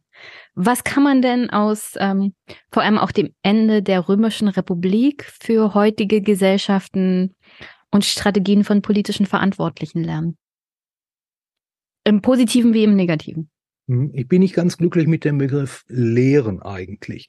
Äh, oder sagen wir mal, wir sollten den in einem bestimmten, in einer bestimmten Bedeutung ähm, verwenden in diesem Zusammenhang, über den man, über diese Bedeutung müsste man sich erst verständigen. Ähm, was wir natürlich äh, sehen äh, oder sozusagen davon wirklich abbringen können, ist ein verschärftes und bewusstes ähm, ähm, Beobachten von historischen Verläufen und von Verknüpfung von Faktoren, äh, wobei die Faktoren einzeln und ihre Verknüpfung jeweils für sich und in der Kombination Folgen kausale oder sozusagen andere Folgen haben kann, können. Das heißt, das Beobachten, also das scharfe Beobachten und bewusste Beobachten von Abläufen ist das, was man historisch am besten, was man wirklich lernen kann und auch einüben kann. Dann natürlich auch, und das ist ein ganz wichtiger, vielleicht ein ganz wichtiger Punkt. Man kann gerade an den Kulturen der Antike die sehr stark darauf auf politischer Rhetorik, auf, ähm, auf der direkten Interaktion, auf, auf politischer Rede vor großen Versammlungen aufbauten. Das gilt nicht nur für die Römische Republik, die ja sogar eigene Versammlungen nur für Reden hatten. Die Versammlungen, in denen abgestimmt wurde, da wurde nicht mehr geredet. Sondern ähm, es gab spezielle Versammlungen, in denen Vertreter für oder gegen eine Maßnahme, Gesetzesantrag oder sowas, auftreten konnten, um sozusagen ihre Position zu vertreten. Daran kann man sehen, welche kulturspezifischen Werte, Hintergrundinformationen, ähm, Basisregeln eigentlich dabei indirekt oder direkt mitverhandelt wurden. Das kann man natürlich auch an moderner Rhetorik sehen. Am Filibuster, oder auch an wirklich spektakulären Debatten, in der, zum Beispiel in der frühen Bundesrepublik über das Petersberger Abkommen, mit berühmten Reden von Kurt Schumacher, dem damaligen Vorsitzenden der SPD-Fraktion, der zu Adenauer dann gesagt hat, Sie sind der Bundeskanzler der Alliierten. Ja, das gab richtig Ärger. Und äh, Adenauer hat das übrigens in seinen Memoiren auch äh, sozusagen alles mitgeteilt, im ersten Band seiner Memoiren. Also die Analyse von politischer Rhetorik äh, und ihren äh, und das Aufdecken ihrer Tricks, das kann man sehr gut an, an historischen Beispielen, äh, auch gerade der Antike, äh, nämlich an den Beispielen der Versammlungsdemokratie, deren Funktionieren ja ganz wesentlich auf rhetorischer Interaktion beruhte. Man kann natürlich auch was lernen äh, über die Bedeutung von Denkmälern. Wer stellt sie auf? Wo stehen sie? Warum stehen sie wo? Welchen Sinn haben sie? Welche Botschaften vermitteln sie? Äh, welche Botschaften vermitteln sie indirekt, nämlich sozusagen verdeckt oder implizit, wenn Sie so wollen?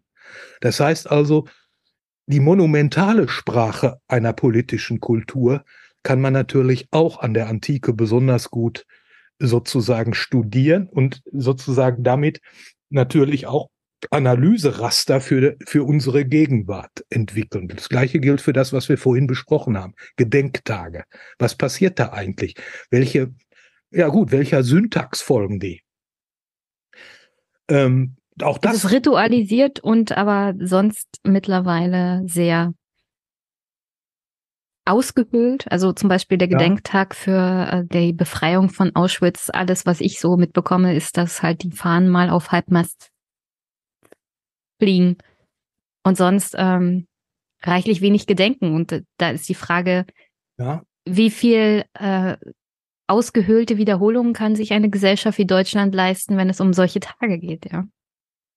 Es gibt dann, es kommen dann andere Tage, beziehungsweise äh, Tage, ähm, bestimmte Tage können im Verlauf der Weiterentwicklung einer politischen Kultur auch gewissermaßen anders besetzt, um nicht zu hm. sagen geradezu umgewidmet werden. Der klassische, das klassische Beispiel, das auch heute immer noch, äh, an das immer noch erinnert wird, nicht mehr so stark wie noch vor 20 Jahren, aber immerhin ist der 20. Juli.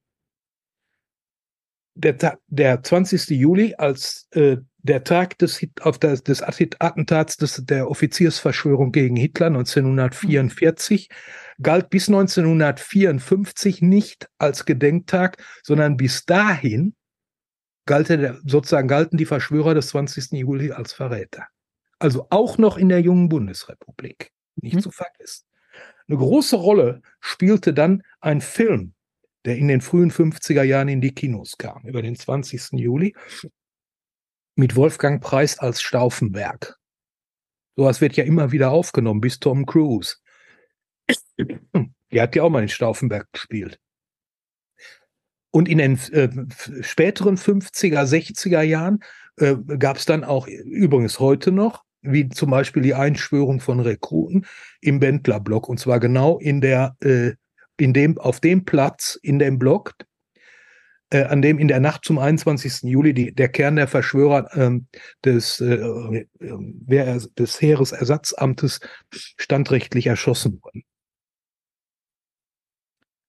Insofern äh, kann man auch sehen, dass sich da was ändert und ähm, was geändert hat und eine gewisse Kontinuität und äh, man muss das schon bald so sagen, also der 20. Juli hat sich als Gedenktag eigentlich als ziemlich widerstandsfähig und um nicht zu sagen zählebig er, erwiesen und das finde ich auch richtig.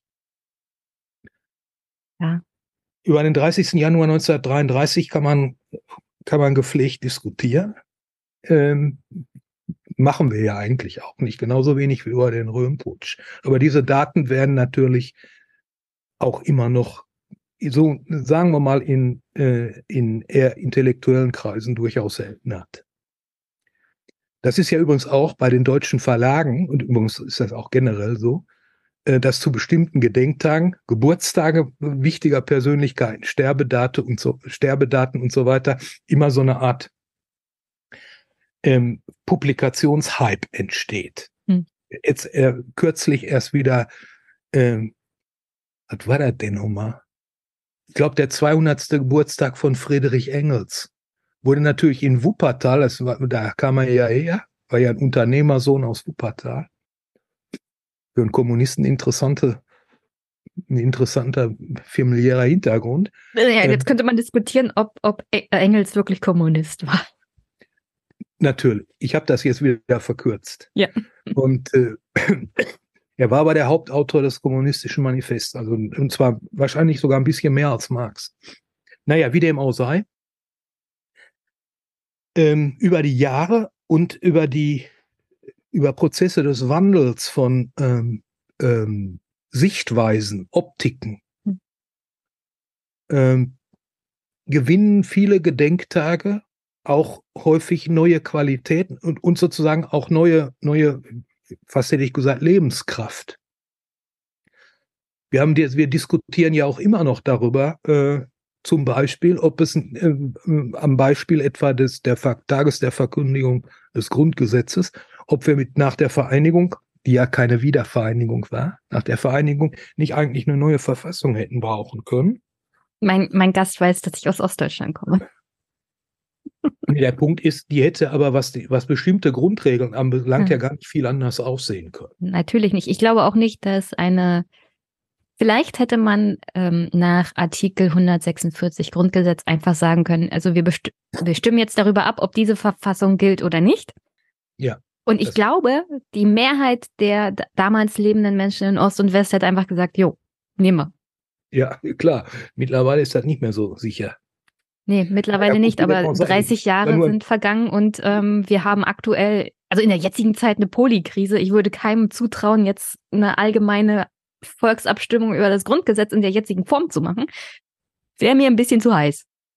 Da haben Sie vollkommen recht. Wie schief sowas gehen kann, sieht man ja an der äh, persönlichen, beinahe nicht gesagt, persönlichen Tragik des neuen englischen Außenministers, David Cameron, der ja ohne Not als Premierminister dieses Referendum, das dann so böse in die Hose gegangen ist, äh, dieses Referendum in einem Wahlkampf versprochen hat. Mhm. Und äh, jetzt haben sie den Salat. Um ja, jetzt darf man wenigstens endlich selber ausbaden, ja. Ja, das Interessante ist, dass äh, Rishi Sunak auf die Idee gekommen ist, ausgerechnet David Cameron als bekennenden Brexit-Gegner zum Außenminister zu machen. Das hat was damit zu tun, dass die äh, englischen Kabinette schon seit, seit Bojo im Hintergrund in Brüssel immer anklopfen wegen irgendwelcher äh, ähm, Abmachungen, äh, um die, um zum Beispiel die Versorgungslage im Vereinigten Königreich etwas zu entspannen. Die ist nämlich zum Teil Katastrophe. Ja, die ist wirklich eine Katastrophe. Sehen Sie? Aber, aber ich glaube, Brüssel ist nicht ganz so begeistert. Die sagen, also ihr habt diese Suppe eingebrockt, jetzt löffelt sie gefälligst In gewisser Weise äh, mag ich den Humor von Brüssel in dieser Beziehung.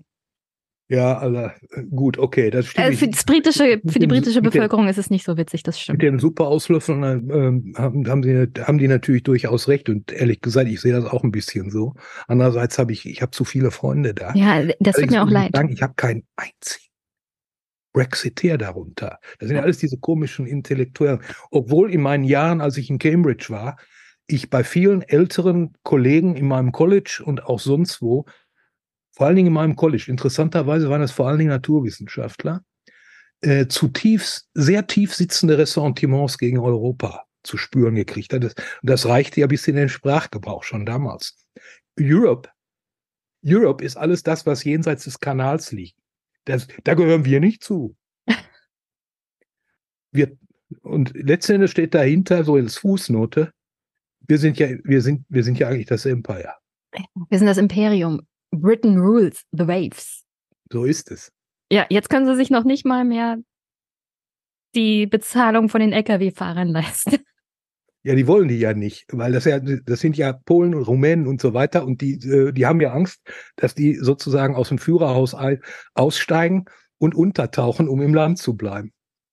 Hm. Obwohl, ob das, ob diese Angst überhaupt berechtigt ist, natürlich sowieso abwegig. Naja. Aber naja, man, man lernt Thema. ja erst etwas schätzen, wenn man es verloren hat, ja. Insofern so ist, vielleicht so die Kollegen damals aus Cambridge mittlerweile. Ich kann ich aber noch eine kleine Anekdote zum Schluss erzählen, was den Brexit anbelangt. Ein äh, lieber Kollege, der ist äh, Professor für griechische Literatur an der Universität von Edinburgh. Und in seinem Adressfeld bei seinen E-Mails hat er über ein Jahr lang äh, die Prozentzahlen. Da hat er Scotland, 60 Prozent Remain. Edinburgh, glaube ich sogar 70 Prozent Remain. United Kingdom, Doppelpunkt, oh dear.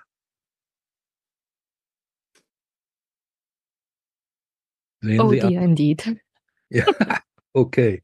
Ich hoffe, Sie haben, äh, Sie können aus, was aus dem, aus dem zum Teil etwas erratisch verlaufenden Gespräch machen. Äh, es war mir, es war mir eine tiefe Freude.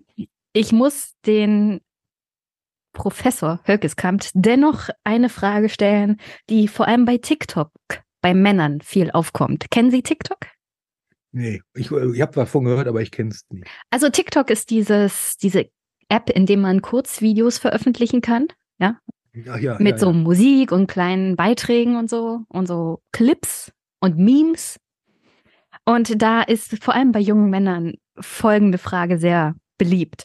Wie oft denkst du an das Römische Reich? Und anscheinend denken junge Männer sehr, sehr oft ans Römische Reich. Können Sie das als äh, Professor auch für genau diese Zeitgeschichte erklären? Ja gut, ich meine, das äh, ist ja bei mir, dass ich an, äh, ans Römische Reich denke, können Sie dann wunderbar unter Rubrik Deformation professionell ab, ab, abbuchen. Äh, äh, aber dass, dass junge Männer äh, in diesem Medium sozusagen äh, zugeben, dass sie, dass sie dauernd ans Römische Reich, ich dachte, die denken immer an Sex, aber gut, okay, dass sie ans Römische Reich denken, das überrascht mich wirklich. Das würde, das würde mich mal interessieren, was da für ein, Da muss doch irgendein Motiv hinterstecken. Es gibt, es gibt dazu Umfragen, ja. Also, also, es gibt mittlerweile dazu Umfragen. Dieser Trend war sehr, sehr beliebt, vor allem im amerikanischen Raum und ist dann übergeschwappt, mhm. wie das immer so ist bei solchen Trends.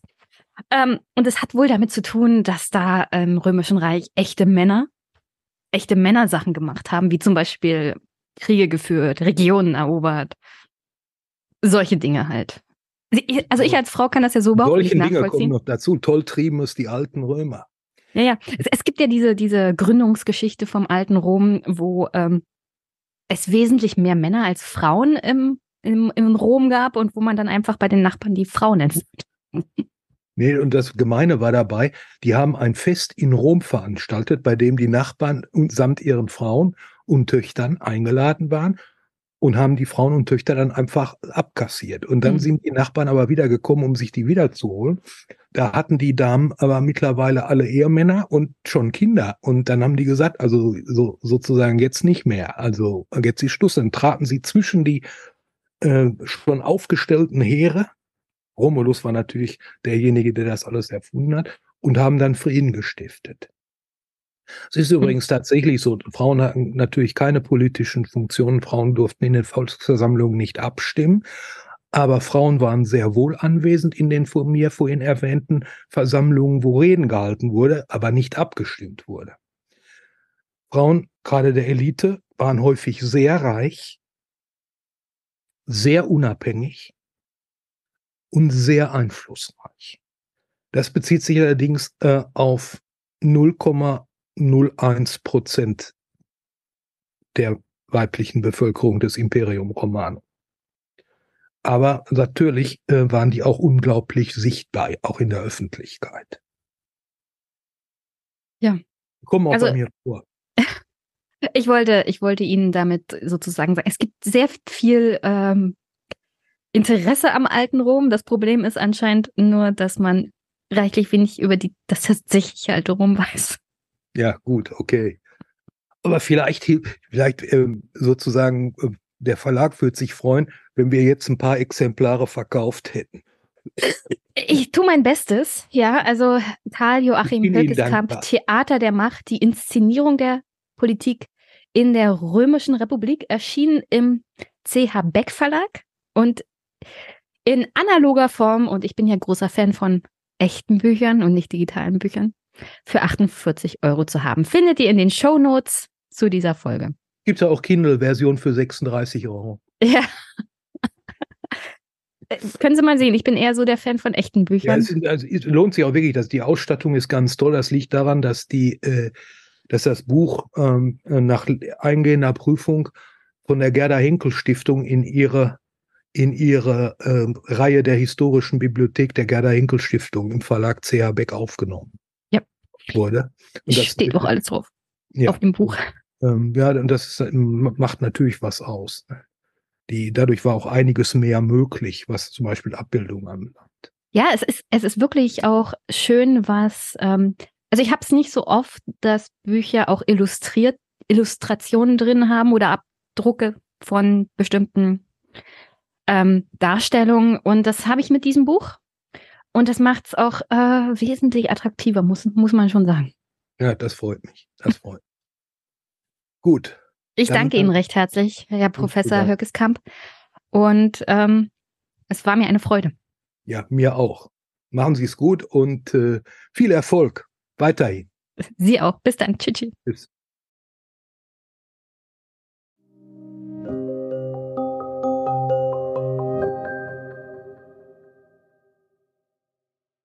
Guten Tag, liebe Hörerinnen und Hörer und vielleicht auch Zuschauer. Ich habe heute einen besonderen Gast, nämlich Johannes Preiser Capella. Und Hallo. sobald er anfängt zu sprechen, werdet ihr hören, er kommt aus Österreich und die österreichischen Gäste sind mir immer die liebsten. ähm, es muss, äh, ich weiß nicht, bist du auch Wiener? Nein, darauf legt der Österreicher sehr großen Wert, dass er kein Wiener ist, wenn er kein Wiener ist. Äh, weil natürlich die Hauptstadt ist, ist, ist übermächtig und böse. Ich komme aus Niederösterreich, also 150 Kilometer nordwestlich von Wien.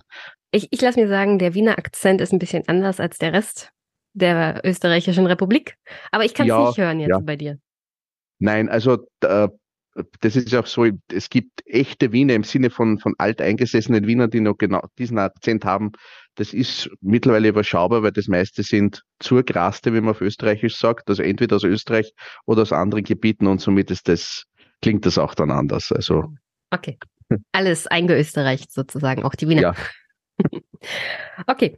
Johannes lehrt und forscht in der Abteilung Byzanz Forschung Institut für Mittelalterforschung der Österreichischen Akademie der Wissenschaft sowie an der Universität Wien. Er ist, ähm, wie Wikipedia es mir sagte, ein Byzantinist.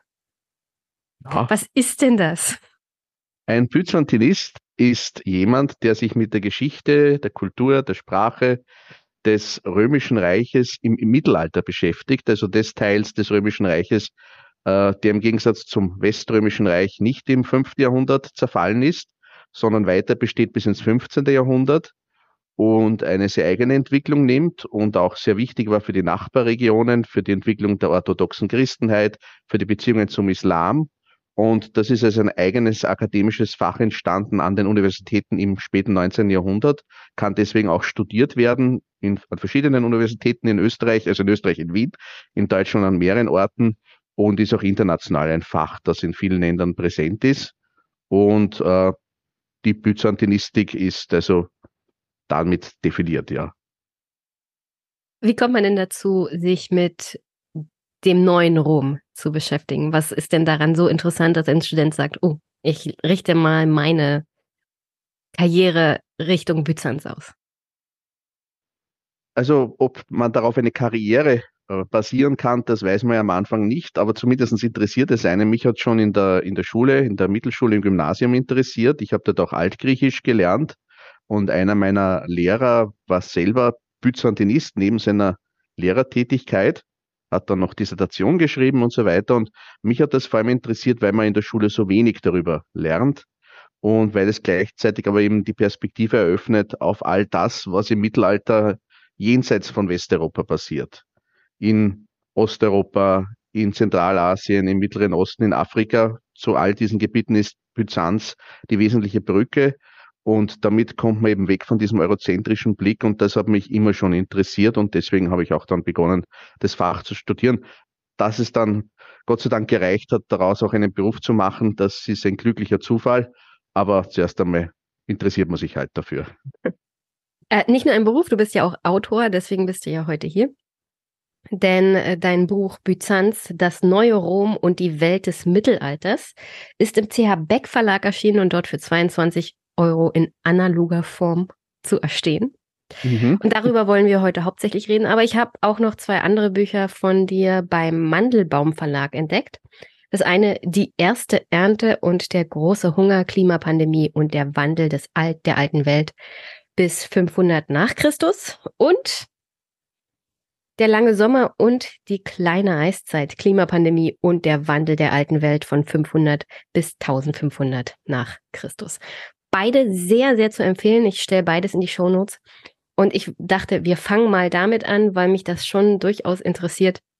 Und ich glaube, meine Hörer und Zuschauer auch. Denn es geht ja im Prinzip um Klimawandel.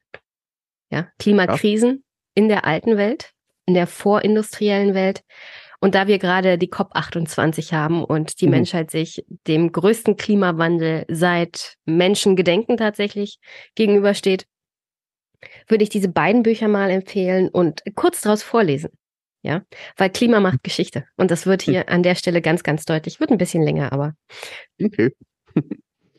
Gegen Ende des vierten Jahrhunderts vor Christus endete das sogenannte Holozäne Klimaoptimum als dass als langer Sommer seit ca. 7000 vor Christus die Ausbreitung von Landwirtschaft und Sesshaftigkeit in ganz Afro-Eurasien begünstigt, durch, erhöhen, durch erhöhten Niederschlag sogar in heutigen Wüstengebieten wie in der Sahara ermöglicht hatte. In dieser Zeit um 3000 vor Christus die von einem Übergang zu trockeneren und kälteren Bedingungen gekennzeichnet war, entstand vor allem im Niltal in Ägypten und in Mesopotamien erste komplexe staatliche Formationen. Zu einer weiteren Kalt- und Trockenphase, die mit der späteren kleinen Eiszeit des Spätmittelalters und, des Früh und der frühen Neuzeit verglichen wird, kam es in den oh, Alarm. Kam es in den letzten Jahrhunderten des dritten Jahrtausends, die mit dem 4,2 Kilojahr Ereignis um 2200 vor Christi und der Krise früher Imperien wie dem Alten Reich in Ägypten und dem Reich von Akkad in Mesopotamien verknüpft wird. Nach einer Stabilisierung der klimatischen Bedingungen markiert das 3,2 Kilojahr Ereignis um 1200 vor Christi in der üblichen Deutung eine weitere Periode ungünstiger Bedingungen, die die Krise der Staatenwelt der späteren Bronzezeit im östlichen Mittelmeerraum und im Nahen Osten, aber auch in China begleitete. Auch in der ersten Hälfte des ersten Jahrtausends werden Phasen reduzierter Sonnenaktivität wie das Homer Minimum zwischen 850 und 730 vor Christus mit krisenhaften Ereignissen verknüpft, wobei erneut starke regionale Unterschiede zu beobachten sind. Ab ca. 300-200 vor Christus kennzeichnete die römische Warmzeit die Klimabedingungen für den Mittelmeerraum auch Optimum der Römerzeit genannt während man für Ostasien teilweise analog von einem Optimum der Han-Dynastie spricht. Ab dem zweiten, Schrägstrich dritten Jahrhundert nach Christus ging diese Warmzeit allmählich in eine spätantike Kaltzeit über, mit einem Höhepunkt in der spätantiken kleinen Eiszeit zwischen 536 und 660 nach Christus. Ab dem 9. Jahrhundert ist ein Übergang zur mittelalterlichen Klimaanomalie zu beobachten, Sie wurde wiederum ab der Mitte des 13. Jahrhunderts von der kleinen Eiszeit abgelöst, die vom 14. Jahrhundert bis zum Anbruch der modernen Warmzeit im 19. Jahrhundert anhielt. Und wenn wir uns das genauer angucken, kann man zu verschiedenen Zeiten, besonders wenn das Klima kälter wird oder instabiler wird, dann Phasen der Krise von ähm, größeren Imperien nachvollziehen. Unter anderem auch von Rom. Hm. Also, was bedeutet es, äh, kurz- oder langfristige Schwankungen des Klimas ähm, zu erleben für die menschlichen Gesellschaften der vorindustriellen Zeit? Ähm, also kurzfristige Schwankungen gab es ja ständig. Ich meine, das Klima ist nie stabil. Äh, es gab immer wieder auch in den Zeiten, die wir als relativ stabil in der Langzeitperspektive betrachten, äh, kurzfristigere Extreme, etwa auch nach großen Vulkanausbrüchen oder nach anderen Faktoren, die dann für ein, zwei Jahre eben für eine außergewöhnliche Witterung gesorgt haben. Äh, das war natürlich auch schon einmal eine Herausforderung, äh, weil hier etwa vielleicht ein, zwei Jahre nacheinander die Ernten besonders schlecht ausgefallen sind. Das ist das Entscheidende. Wir sprechen hier, hier über Agrargesellschaften, wo 90 Prozent der Bevölkerung in der Landwirtschaft tätig sind. Äh, weil da eben relativ geringe Überschüsse produziert werden im Vergleich zu heute. Das heißt, die meisten müssen in der Landwirtschaft tätig sein, damit überhaupt genug übrig bleibt, damit andere was anderes machen können.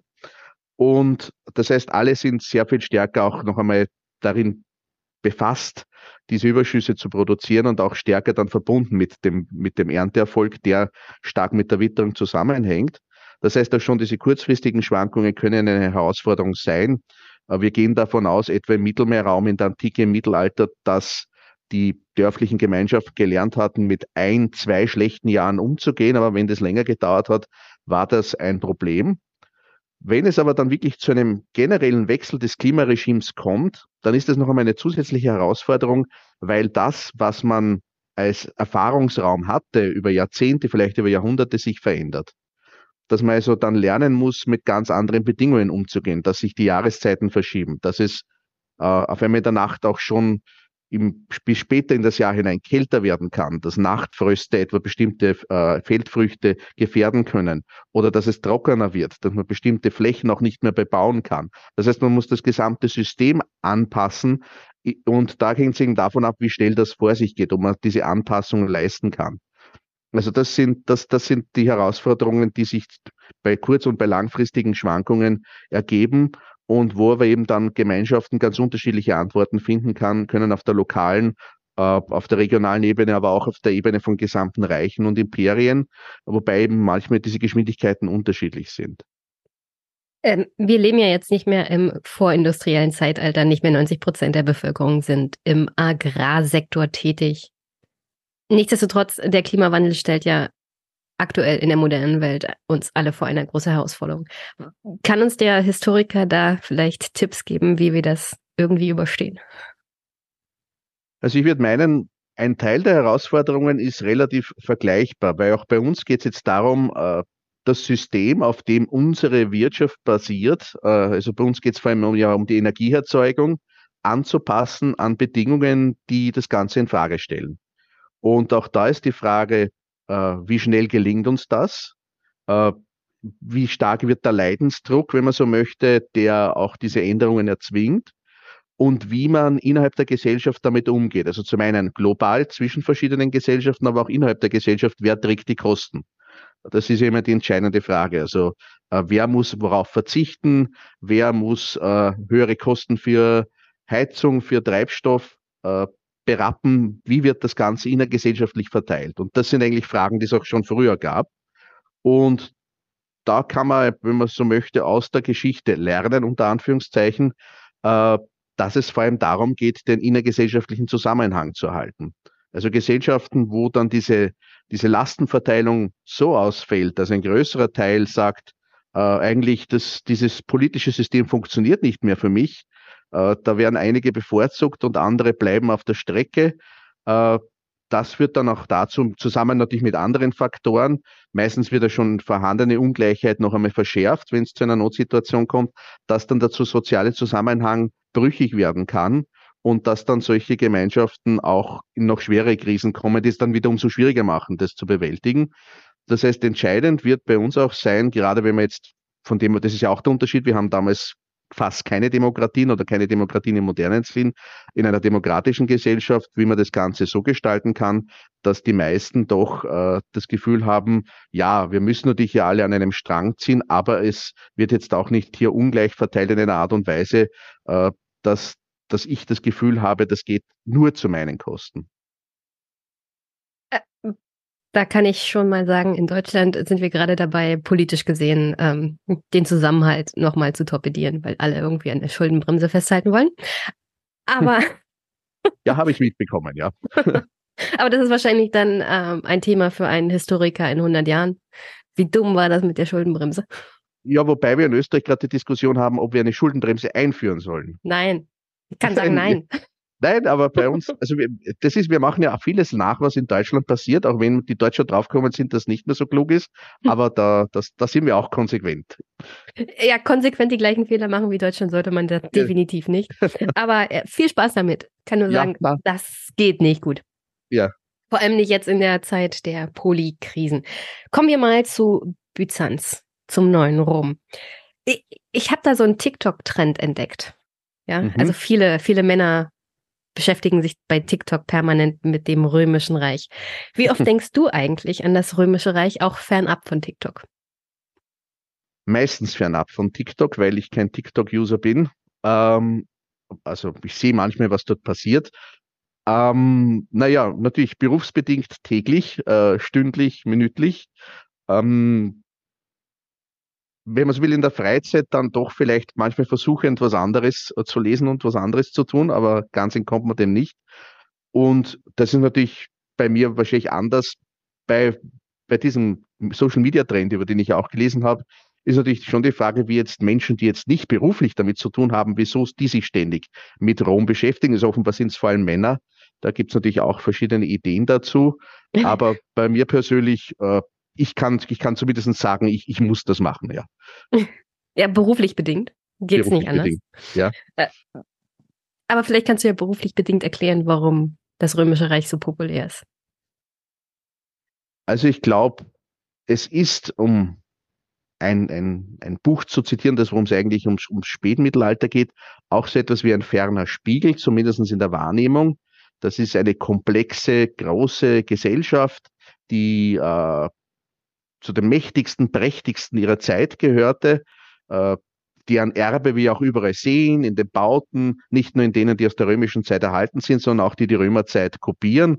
Viele auch von unseren öffentlichen Bauten sind ja der Antike nachempfunden. bis hin zum Kapitol in, in den USA, das ja auch wieder seinen Namen nimmt aus, aus dem antiken Rom. Das heißt, das ist in der westlichen Welt das große Vorbild für Macht, für Pracht, für, für, gelung, für einen gelungenen Staat, der, der äh, die Welt dominiert. Äh, das ist das eine, was natürlich faszinierend ist und mit allem, was damit verbunden ist, auch mit den Helden, mit wahrscheinlich auch mit der Männlichkeit, der Gladiator, der Imperator, der Eroberer, das sind alles Dinge, die da vielleicht dann mitschwingen. Und auf der anderen Seite bricht aber auf einmal dieses Reich zusammen, also zumindest im Westen. Es zerfällt, die Zivilisation bricht zusammen und das hat, hat natürlich auch einen Resonanzraum bei uns, angesichts des, was du schon genannt hast, die Polykrise, Klimawandel, das sehen wir auch im, im, in der spätrömischen Geschichte.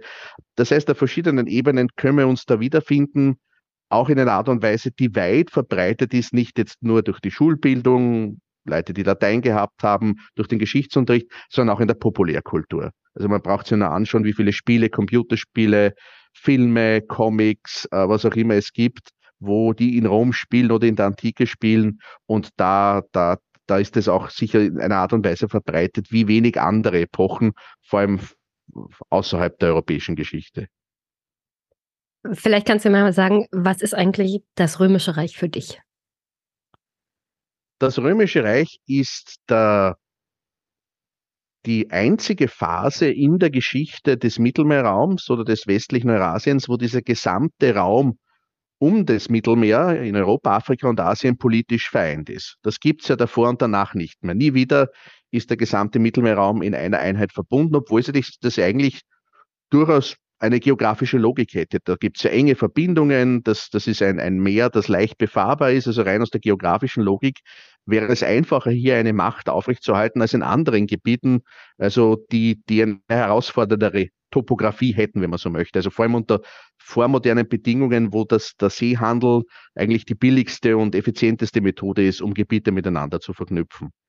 Äh, das ist für mich das, das besonders Interessante. Also warum das passiert ist, warum das den Römern gelungen ist, aber auch warum es zerfallen ist und warum es nie wieder passiert ist. Und was das eben zum Beispiel unterscheidet, die europäische Geschichte oder die Mittelmeergeschichte vom Ostasien, von China, wo es eigentlich immer wieder dann gelingt, die imperiale Einheit herzustellen, obwohl zum Beispiel dort die Geografie nicht unbedingt äh, dem so weit Vorschub leistet. Also das, das ist für mich das Interessante jetzt einmal rein, wenn wir jetzt in, in der großen historischen Dimension denken und natürlich alles andere betrifft natürlich mich genauso wie, wie, wie alle anderen, dass es eben die Grundlage sehr viel ist von dem, was wir in der Schule gelernt haben. Ich habe auch Latein gehabt, ich habe Altgriechisch gehabt, äh, die Grundlagen der Philosophie, des, des Rechts und so weiter. Also das alles, das Package eigentlich äh, der westlichen Kultur, das eben mit Rom verknüpft ist. Ich bin ja großer Fan von so YouTube-Kanälen wie Overly Sarcastic Productions, mhm. die ähm, machen zum Beispiel kürzere Videos über das Römische Reich, über Byzanz, aber auch über ähm, Geschichtsschreiber, wie zum Beispiel Anna Komina, äh, von der ich sonst so nichts erfahren hätte. Bei YouTube habe ich das erste Mal von ihr erfahren und dann habe ich natürlich über sie nochmal in deinem Buch gelesen. Mhm. Ein anderer YouTube-Kanal, den ich auch gerne schaue, ist aber auch Extra History. Und die haben verschiedene Serien gemacht, unter anderem zur kleinen Eiszeit, zu Rom und dem dritten und der Krise des dritten Jahrhunderts, zur ähm, Belagerung von Wien, zu Khosrow Anushirivan. Mhm. Ebenfalls nochmal zum Byzantinischen Reich, in dem Fall zu Justitian und Theodora. Mhm. Und auch zu dem ersten europäischen Kreuzzug, der ebenfalls in deinem Buch erwähnt wird. Mhm. Und natürlich zu den frühen christlichen Schismen, die auch für dein Buch ganz, ganz wichtig sind. Ich würde mal vorschlagen, alles diese, diese, diese Teile dann äh, in die Shownotes zu packen. Mhm. Aber ich habe drei Clips mitgebracht von der Sendung zum Thema Krise des dritten Jahrhunderts. Mhm die beschäftigt sich vor allem mit vielleicht auch dem Anfang vom Ende des Römischen Reiches mhm. und der Teilung zwischen Ost und West. Ja. Und äh, der erste Clip handelt vor allem von der Krise des dritten Jahrhunderts, warum das so passiert ist. Und den können wir jetzt uns mal kurz anschauen. August 24th, 410 CE. For the first time in 800 years, barbarians are in Rome. This is personal. This is revenge. Some of these Visigoths had been Roman soldiers until the emperor, questioning their loyalty, had their wives and children murdered. They burn churches and sack imperial tombs, scattering the emperor's ashes from their burial urns. They torture the population to give up their valuables and take citizens as slaves. It is the fate that Rome has been trying to stave off for centuries, an undeniable symbol that the Western Empire is falling. And it had nearly happened before, over a century earlier, during a time of division and chaos. Germanic tribes nearly reached the city, Rome was torn by civil war, and the economy in freefall. But then, just as the empire seemed destined to tear itself apart, a pair of remarkable emperors managed to preserve the stricken empire for another two centuries. Aurelian and Diocletian. Vielleicht kann ja Historiker mir mal sagen, äh, wie er das so findet. Ist natürlich alles sehr, sehr kurz. Äh, ja, also ich meine, da sind eigentlich ein paar interessante Aspekte drinnen. Also das eine ist natürlich die Idee, was wäre gewesen, wenn dieser Angriff auf Rom früher stattgefunden hätte, als das Reich, wenn man so möchte, noch schwächer gewesen wäre. Ähm, aber das andere, was auch kurz anklingt, ist, äh, dass, äh, also wo du gesagt das ist personal, äh, dass diese Goten, die da 410 Rom erobern, die kommen ja nicht direkt von außerhalb des Römischen Reiches.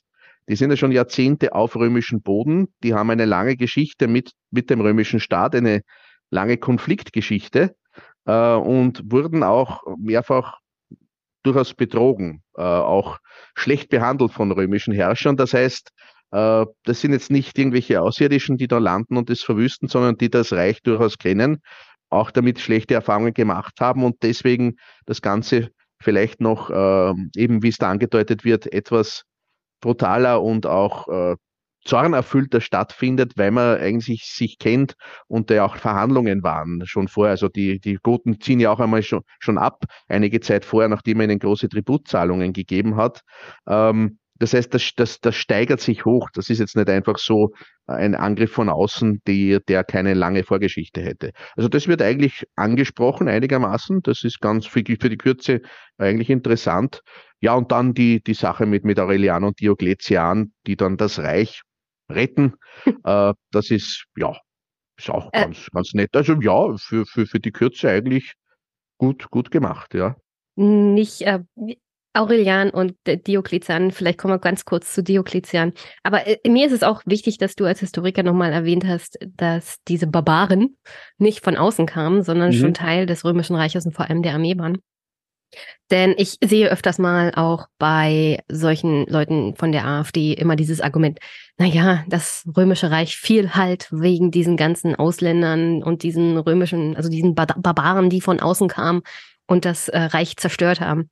Und äh, in der Realität halt war es wesentlich komplizierter. Um Rom überhaupt noch längerfristig zu halten, brauchte man ja praktisch neues Blut für die Armee, weil das Römische Reich selber konnte nicht mehr genug äh, Soldaten stellen, tatsächlich für die Größe des Imperiums, um es zu sichern. Ja, beziehungsweise hat das ja auch eine lange Tradition. Also es gibt ja die Hilfstruppen schon seit, seit, seit der Zeit von Augustus und so vor. Also das ist, ist immer eine, eine ein Aspekt, dass, dass die Römer da auch äh, andere auswärtige Gruppen rekrutiert haben, äh, die eben dann in unterschiedlicher Art und Weise integriert wurden. Äh, was eben dann das Problem ist, wenn man so möchte, nach der Mitte des vierten Jahrhunderts, dass eben das Reich, vor allem der Westen, ja auch untereinander zerstritten ist, dass sich dieser Zusammenhalt ja auch fehlt und dann eine andere Dynamik entsteht, als dann auch man, man eben es, es zur Entfremdung mit diesen, zum Beispiel mit diesen Goten unter, unter Allerich kommt. War das denn jetzt das Ende Roms? 476. Also 476 äh, ist nicht einmal in den Augen der Zeitgenossen das Ende Roms. Also das ist die heutige Deutung. Also das ist das, was wir in der Schule lernen, weil dort der letzte weströmische Kaiser, Romulus Augustulus, vom germanischen Feldherrn Odoaker abgesetzt wird. Äh, was macht aber der Odoaker? Der Odoaker schickt die kaiserlichen Insignien nach Konstantinopel zum nach wie vor dort herrschenden römischen Kaiser Zeno und sagt, ja, also wir sind natürlich weiter Teil des Reiches, aber wir brauchen keinen Kaiser hier. Also du bist jetzt auch unser Kaiser. Ich verwalte das hier für dich. Man natürlich de facto ist er weitgehend eigenständig, aber die Fiktion ist weiter aufrecht, dass das halt jetzt ein römisches Reich ist äh, mit regional anderem Management jetzt in Italien. Und das wird auch in Konstantinopel so zur Kenntnis genommen. Man konstruiert dann das eigentlich erst knapp 50 Jahre später als den großen Bruch, als man Italien wieder zurückhaben möchte. Äh, dann beginnen zeitgenössische Historiker in Konstantinopel zu schreiben, das ist Jahr 476, das ist eine illegale Machtübernahme, da wird tatsächlich die römische Herrschaft in Italien zerschlagen. Und äh, deswegen müssen wir da jetzt quasi die Ordnung wiederherstellen und dieses Ostgotenreich, das dann später entsteht, also zuerst Odoaker, dann kommen die Goten, müssen wir das vernichten und Italien wieder zurückerobern. Und um das zu legitimieren, wird dann dieses Jahr 476 aufgebauscht. In einer Art und Weise, das aber so erfolgreich ist, dass wir das bis heute glauben. Ähm, und ja, also man, das, das ist die Frage. Also selbst im Westen, wann das Römische Reich dort wirklich untergeht, darüber kann man streiten. Vielleicht erst 1806, als das Heilige Römische Reich für aufgelöst erklärt wird wegen der Napoleonischen Kriege. Äh, aber das, das ist natürlich eine, wahrscheinlich eine kühne Deutung. Aber das Datum für 76 ist eindeutig nicht so wichtig wie das, was wir damit verbinden. Was natürlich stimmt, die politische Einheit, die ist verloren gegangen. Es gibt jetzt verschiedene Reiche, die weitgehend eigenständig agieren. Das jetzt wird, wird jetzt nicht mehr von Rom aus dirigiert. Aber der Form nach äh, erkennen auch diese Reiche noch eine lange Zeit Konstantinopel, den Kaiser, den römischen Kaiser dort als Oberherrn an. Und äh, es zirkulieren sogar Münzen auch in Gallien mit dem Konterfei des Kaisers in Konstantinopel.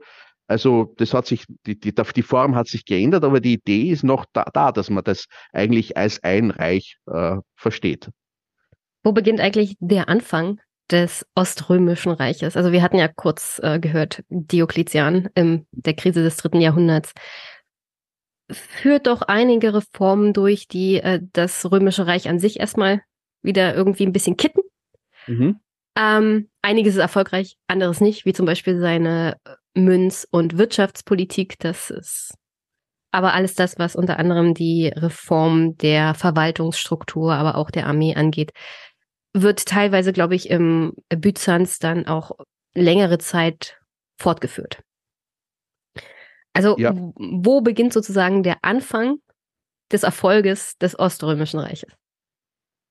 Ähm, also der Anfang, hm, wenn man jetzt ganz weit zurückgehen möchte, ist natürlich die Grundlage, äh, dass es hier schon vorher groß, vorher große Gemeinsamkeiten gibt, zum Beispiel die Ausbreitung der griechischen Sprache als eine Verkehrssprache der Gebildeten. Das beginnt schon lange in vorchristlicher Zeit, wird dann intensiviert durch die Eroberungen von Alexander dem Großen im vierten Jahrhundert vor Christus, dem, was wir als Hellenismus bezeichnen. Das ist eine der, der, der Wurzeln. Das andere ist eben dann, dass sich dieses römische Reich als doch zu groß erweist für nur einen Kaiser. Äh, das versteht dann als erster schon einmal äh, ähm, ähm, Marcus Aurelius im, im, im, im zweiten Jahrhundert nach Christus, der seinen Adoptivbruder als Kaiser im Osten einsetzt, den Lucius Verus. Also das ist schon das erste Mal, wo wir einen Kaiser im Westen und einen Kaiser im Osten haben. Das wird dann verstetigt unter Diokletian. Da sind es ja dann sogar vier Kaiser. Äh, der dann jeweils einen Hauptkaiser gibt im Westen und im Osten und mit einem Hilfskaiser.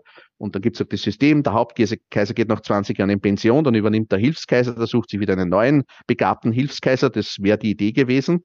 Aber dass es dann klar wird, also administrativ, man geht immer noch von einem Reich aus, aber es gibt mehrere Kaiser, vor allem einen im Westen und im Osten. Und äh, was sich auch zeigt, der Osten ist reicher, der ist dichter bevölkert, der ist auch leichter zu verteidigen, vor allem im, im europäischen Reichsteil. Der hat eine sehr gute wirtschaftliche Basis in den reichen Provinzen in Ägypten und in Syrien. Die sind auch außerhalb der Reichweite etwa dieser Barbaren in Europa. Das heißt, der Osten hat verschiedene Vorteile, die ihn widerstandsfähiger, wenn man so möchten, machen. Und äh, das ist also ein Prozess, der beginnt äh, schon ab dem zweiten Jahrhundert nach Christus, jetzt in dieser administrativen Teilung und intensiviert sich halt dann als eben sich zeigt, dass das Reich in seiner Gesamtheit schwer nur mehr von einer, von einem Zentrum aus regiert werden kann. Und an der Stelle kommen wir mal kurz zum römischen Nachfolgerecht, weil das spielt dann übrigens in Byzanz auch wieder eine Rolle. Und es ist sehr, sehr komplex. Deswegen hören wir uns mal den Clip an. Rome's method of imperial succession, which Rob assures me was very unique and intricate. You know what? Let me just read it verbatim to make sure I get it right. um, Rob? This page is blank, buddy. Oh, oh wow. Turns out there was absolutely no codified method for imperial succession. There were traditions, of course, A lot of emperors chose a successor, trained him for years, adopted him as a son, and installed him as a sort of junior co emperor known as a Caesar so he could learn the job and take over. But that wasn't a law. It was more of what we'd call today a sort of norm. Technically, if you could get an army to declare you emperor and then the Senate to confirm it, then you were just the emperor. And this was a real problem. Especially when the army, particularly the emperor's bodyguard, known as the Praetorian Guard, realized that they could serve as kingmakers, killing the emperor and installing a popular general in his place. The reasons for launching a coup could be many, from disagreements about policy to simply wanting a payday. Because you see, when a new emperor came to power, he was expected to financially reward his troops and officers, meaning you could get very rich by giving your general the imperial robe, and then you could get paid again by killing him and bringing in a new guy. Easy money. Now, imperial assassinations had happened before, but generally, the beneficiaries were family members of the emperor, aristocrats steeped in politics. In the third century crisis, however, a long line of soldiers would end up running the empire. Ich komme gleich zu dem Thema, wie dann in Byzanz die Nachfolge gehandelt wurde. Auch die hatten nämlich dann keinen Code, also kein Rechtssystem, wie die Nachfolge sich tatsächlich gestaltete. Aber ich habe noch einen witzigen Clip mitgebracht für den Historiker. Ich hoffe, du findest es genauso unterhaltsam wie ich.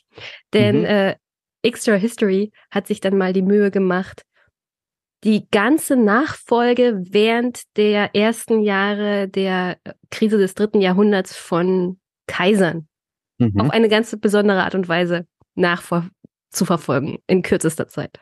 Maximinus Trask as emperor. Now, he would only rule for three years and never set foot in Rome before the Senate revolted, naming another man and his son co emperors, stripping Maximinus from his throne.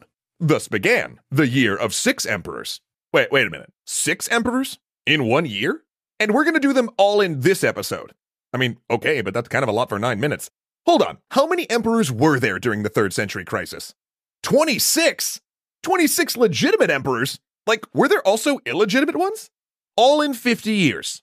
How are we supposed to get through all that? We're scheduled to do Aurelian next episode. Oh, I see. Jazzy, I like it.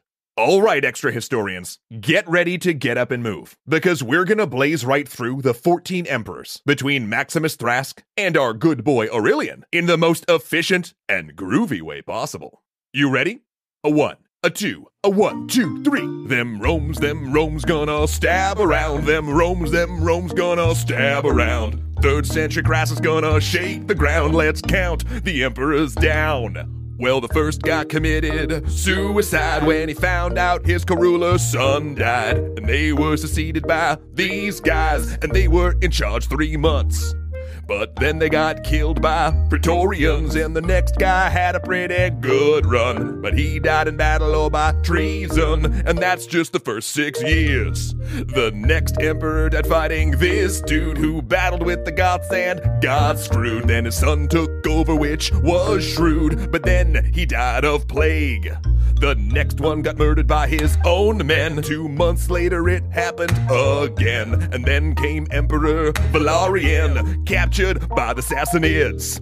Well, Valerian was forced to drink hot gold or skinned alive, depending how the tale's told. His son ruled for 15 years, then got trolled. It's conspiracy murder again. His successor died of plague after one year, and who killed the next guy is unclear. But things evened out because no fear. Here comes Aurelian. Yeah! Äh, deswegen mag ich bestimmte YouTube-Kanäle. Nicht alles ja. ist irgendwie Verschwörungstheorie oder Rant gegen die aktuelle Regierung und Eliten, sondern man hat auch Spaß mit Geschichte. Ja. also so, so macht man effektiv ähm, die Krise des dritten Jahrhunderts auch witzig und ja. merkt sich vielleicht den einen oder anderen Kaiser. Wie, wie hat denn Byzanz das Problem gelöst, dass man äh, kein Rechtssystem hatte, das die Nachfolge sicherte und äh, gleichzeitig verhindert, dass es permanent zu Morden und äh, Coup d'etats kam? Äh, gar nicht. Äh, also äh, das, System, das, meine, das liegt an der Wurzel des römischen Kaisertums. Das römische Kaisertum ist ja im Gegensatz zu China, wo dann man sagt, das ist jetzt ein Herrscher von Gott eingesetzt, das ist ja am Beginn nicht. Das ist ein, ein, ein Mann, Octavian Augustus, der sich da verschiedene Ämter, Ämterteile zusammenbastelt, um seine eigene einzigartige Machtstellung zu untermauern. Und daraus entsteht dann eine Monarchie, die aber letztlich basiert auf einer Republik, auf einem Wahlsystem. Und das bleibt eigentlich, diese Tradition bleibt erhalten. Es gibt keine gesetzlich geregelte Erbfolge. Es steht nirgends, dass der Sohn nachfolgen muss, auch wenn er das oft tut, sondern, das wird ja auch im Video angedeutet, es ist einmal die Anerkennung durch äh, drei Faktoren. Das ist die Armee, das ist der Senat, also die, die Eliten und das Volk, das Volk der Hauptstadt. Äh, das ist im dritten Jahrhundert dann, spielt das Volk der Hauptstadt kaum mehr eine Rolle oder wenig, weil eben diese Kaiser alle von den Armeen ausgerufen werden, meistens an den Grenzen am Limes und dann vielleicht nach Rom kommen. Aber dadurch, dass Rom diese Stellung verliert als alleinige Residenz, die residieren auch dann manchmal woanders, äh, ist dieser Einfluss des Volkes, der geht zurück. Das ändert sich dann, als mit Konstantinopel eine neue Hauptstadt im Osten entsteht, die dann ab 395 wieder dauerhaft Residenz wird.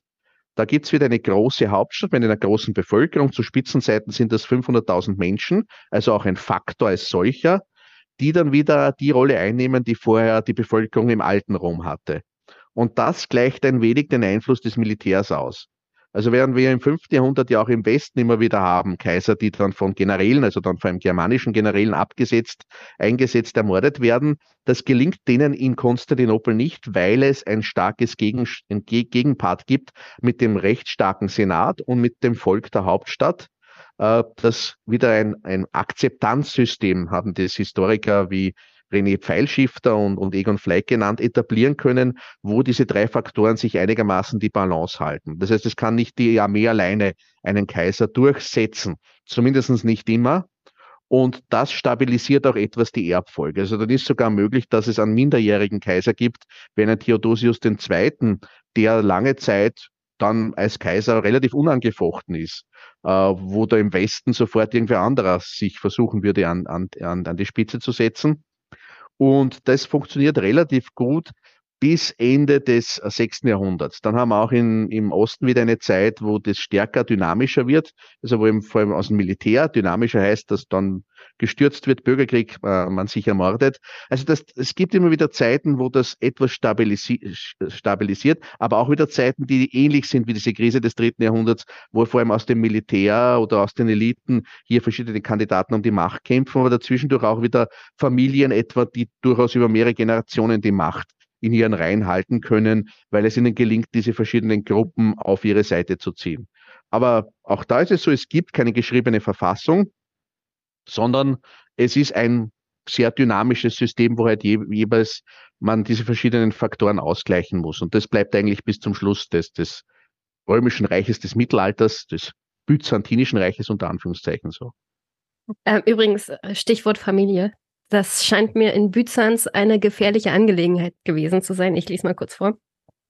Die Fragilität dieser Teilhabe erfuhr auch die Lakapenos-Familie, nachdem sein ältester Sohn Christopheros 931 verstorben war, hatte Romanos I. seine jüngeren Söhne Stephanos und Konstantin unter neuerlicher Zurückstufung Konstantins des Siebten als Mitkaiser eingesetzt. Dennoch waren sich die Lakapenos Söhne ihrer Stellung nie ganz sicher und fürchteten, dass ihr Vater letztendlich doch den älteren Rechten Konstantins, der auch sein Schwiegersohn war, irgendwie schräg, aber okay, den Vorzug geben würde. Zudem wurde Konstantin VII. und Helene Lakapene 938 ein Sohn geboren, den sie nach dem Großvater dem Namen Romanos gaben.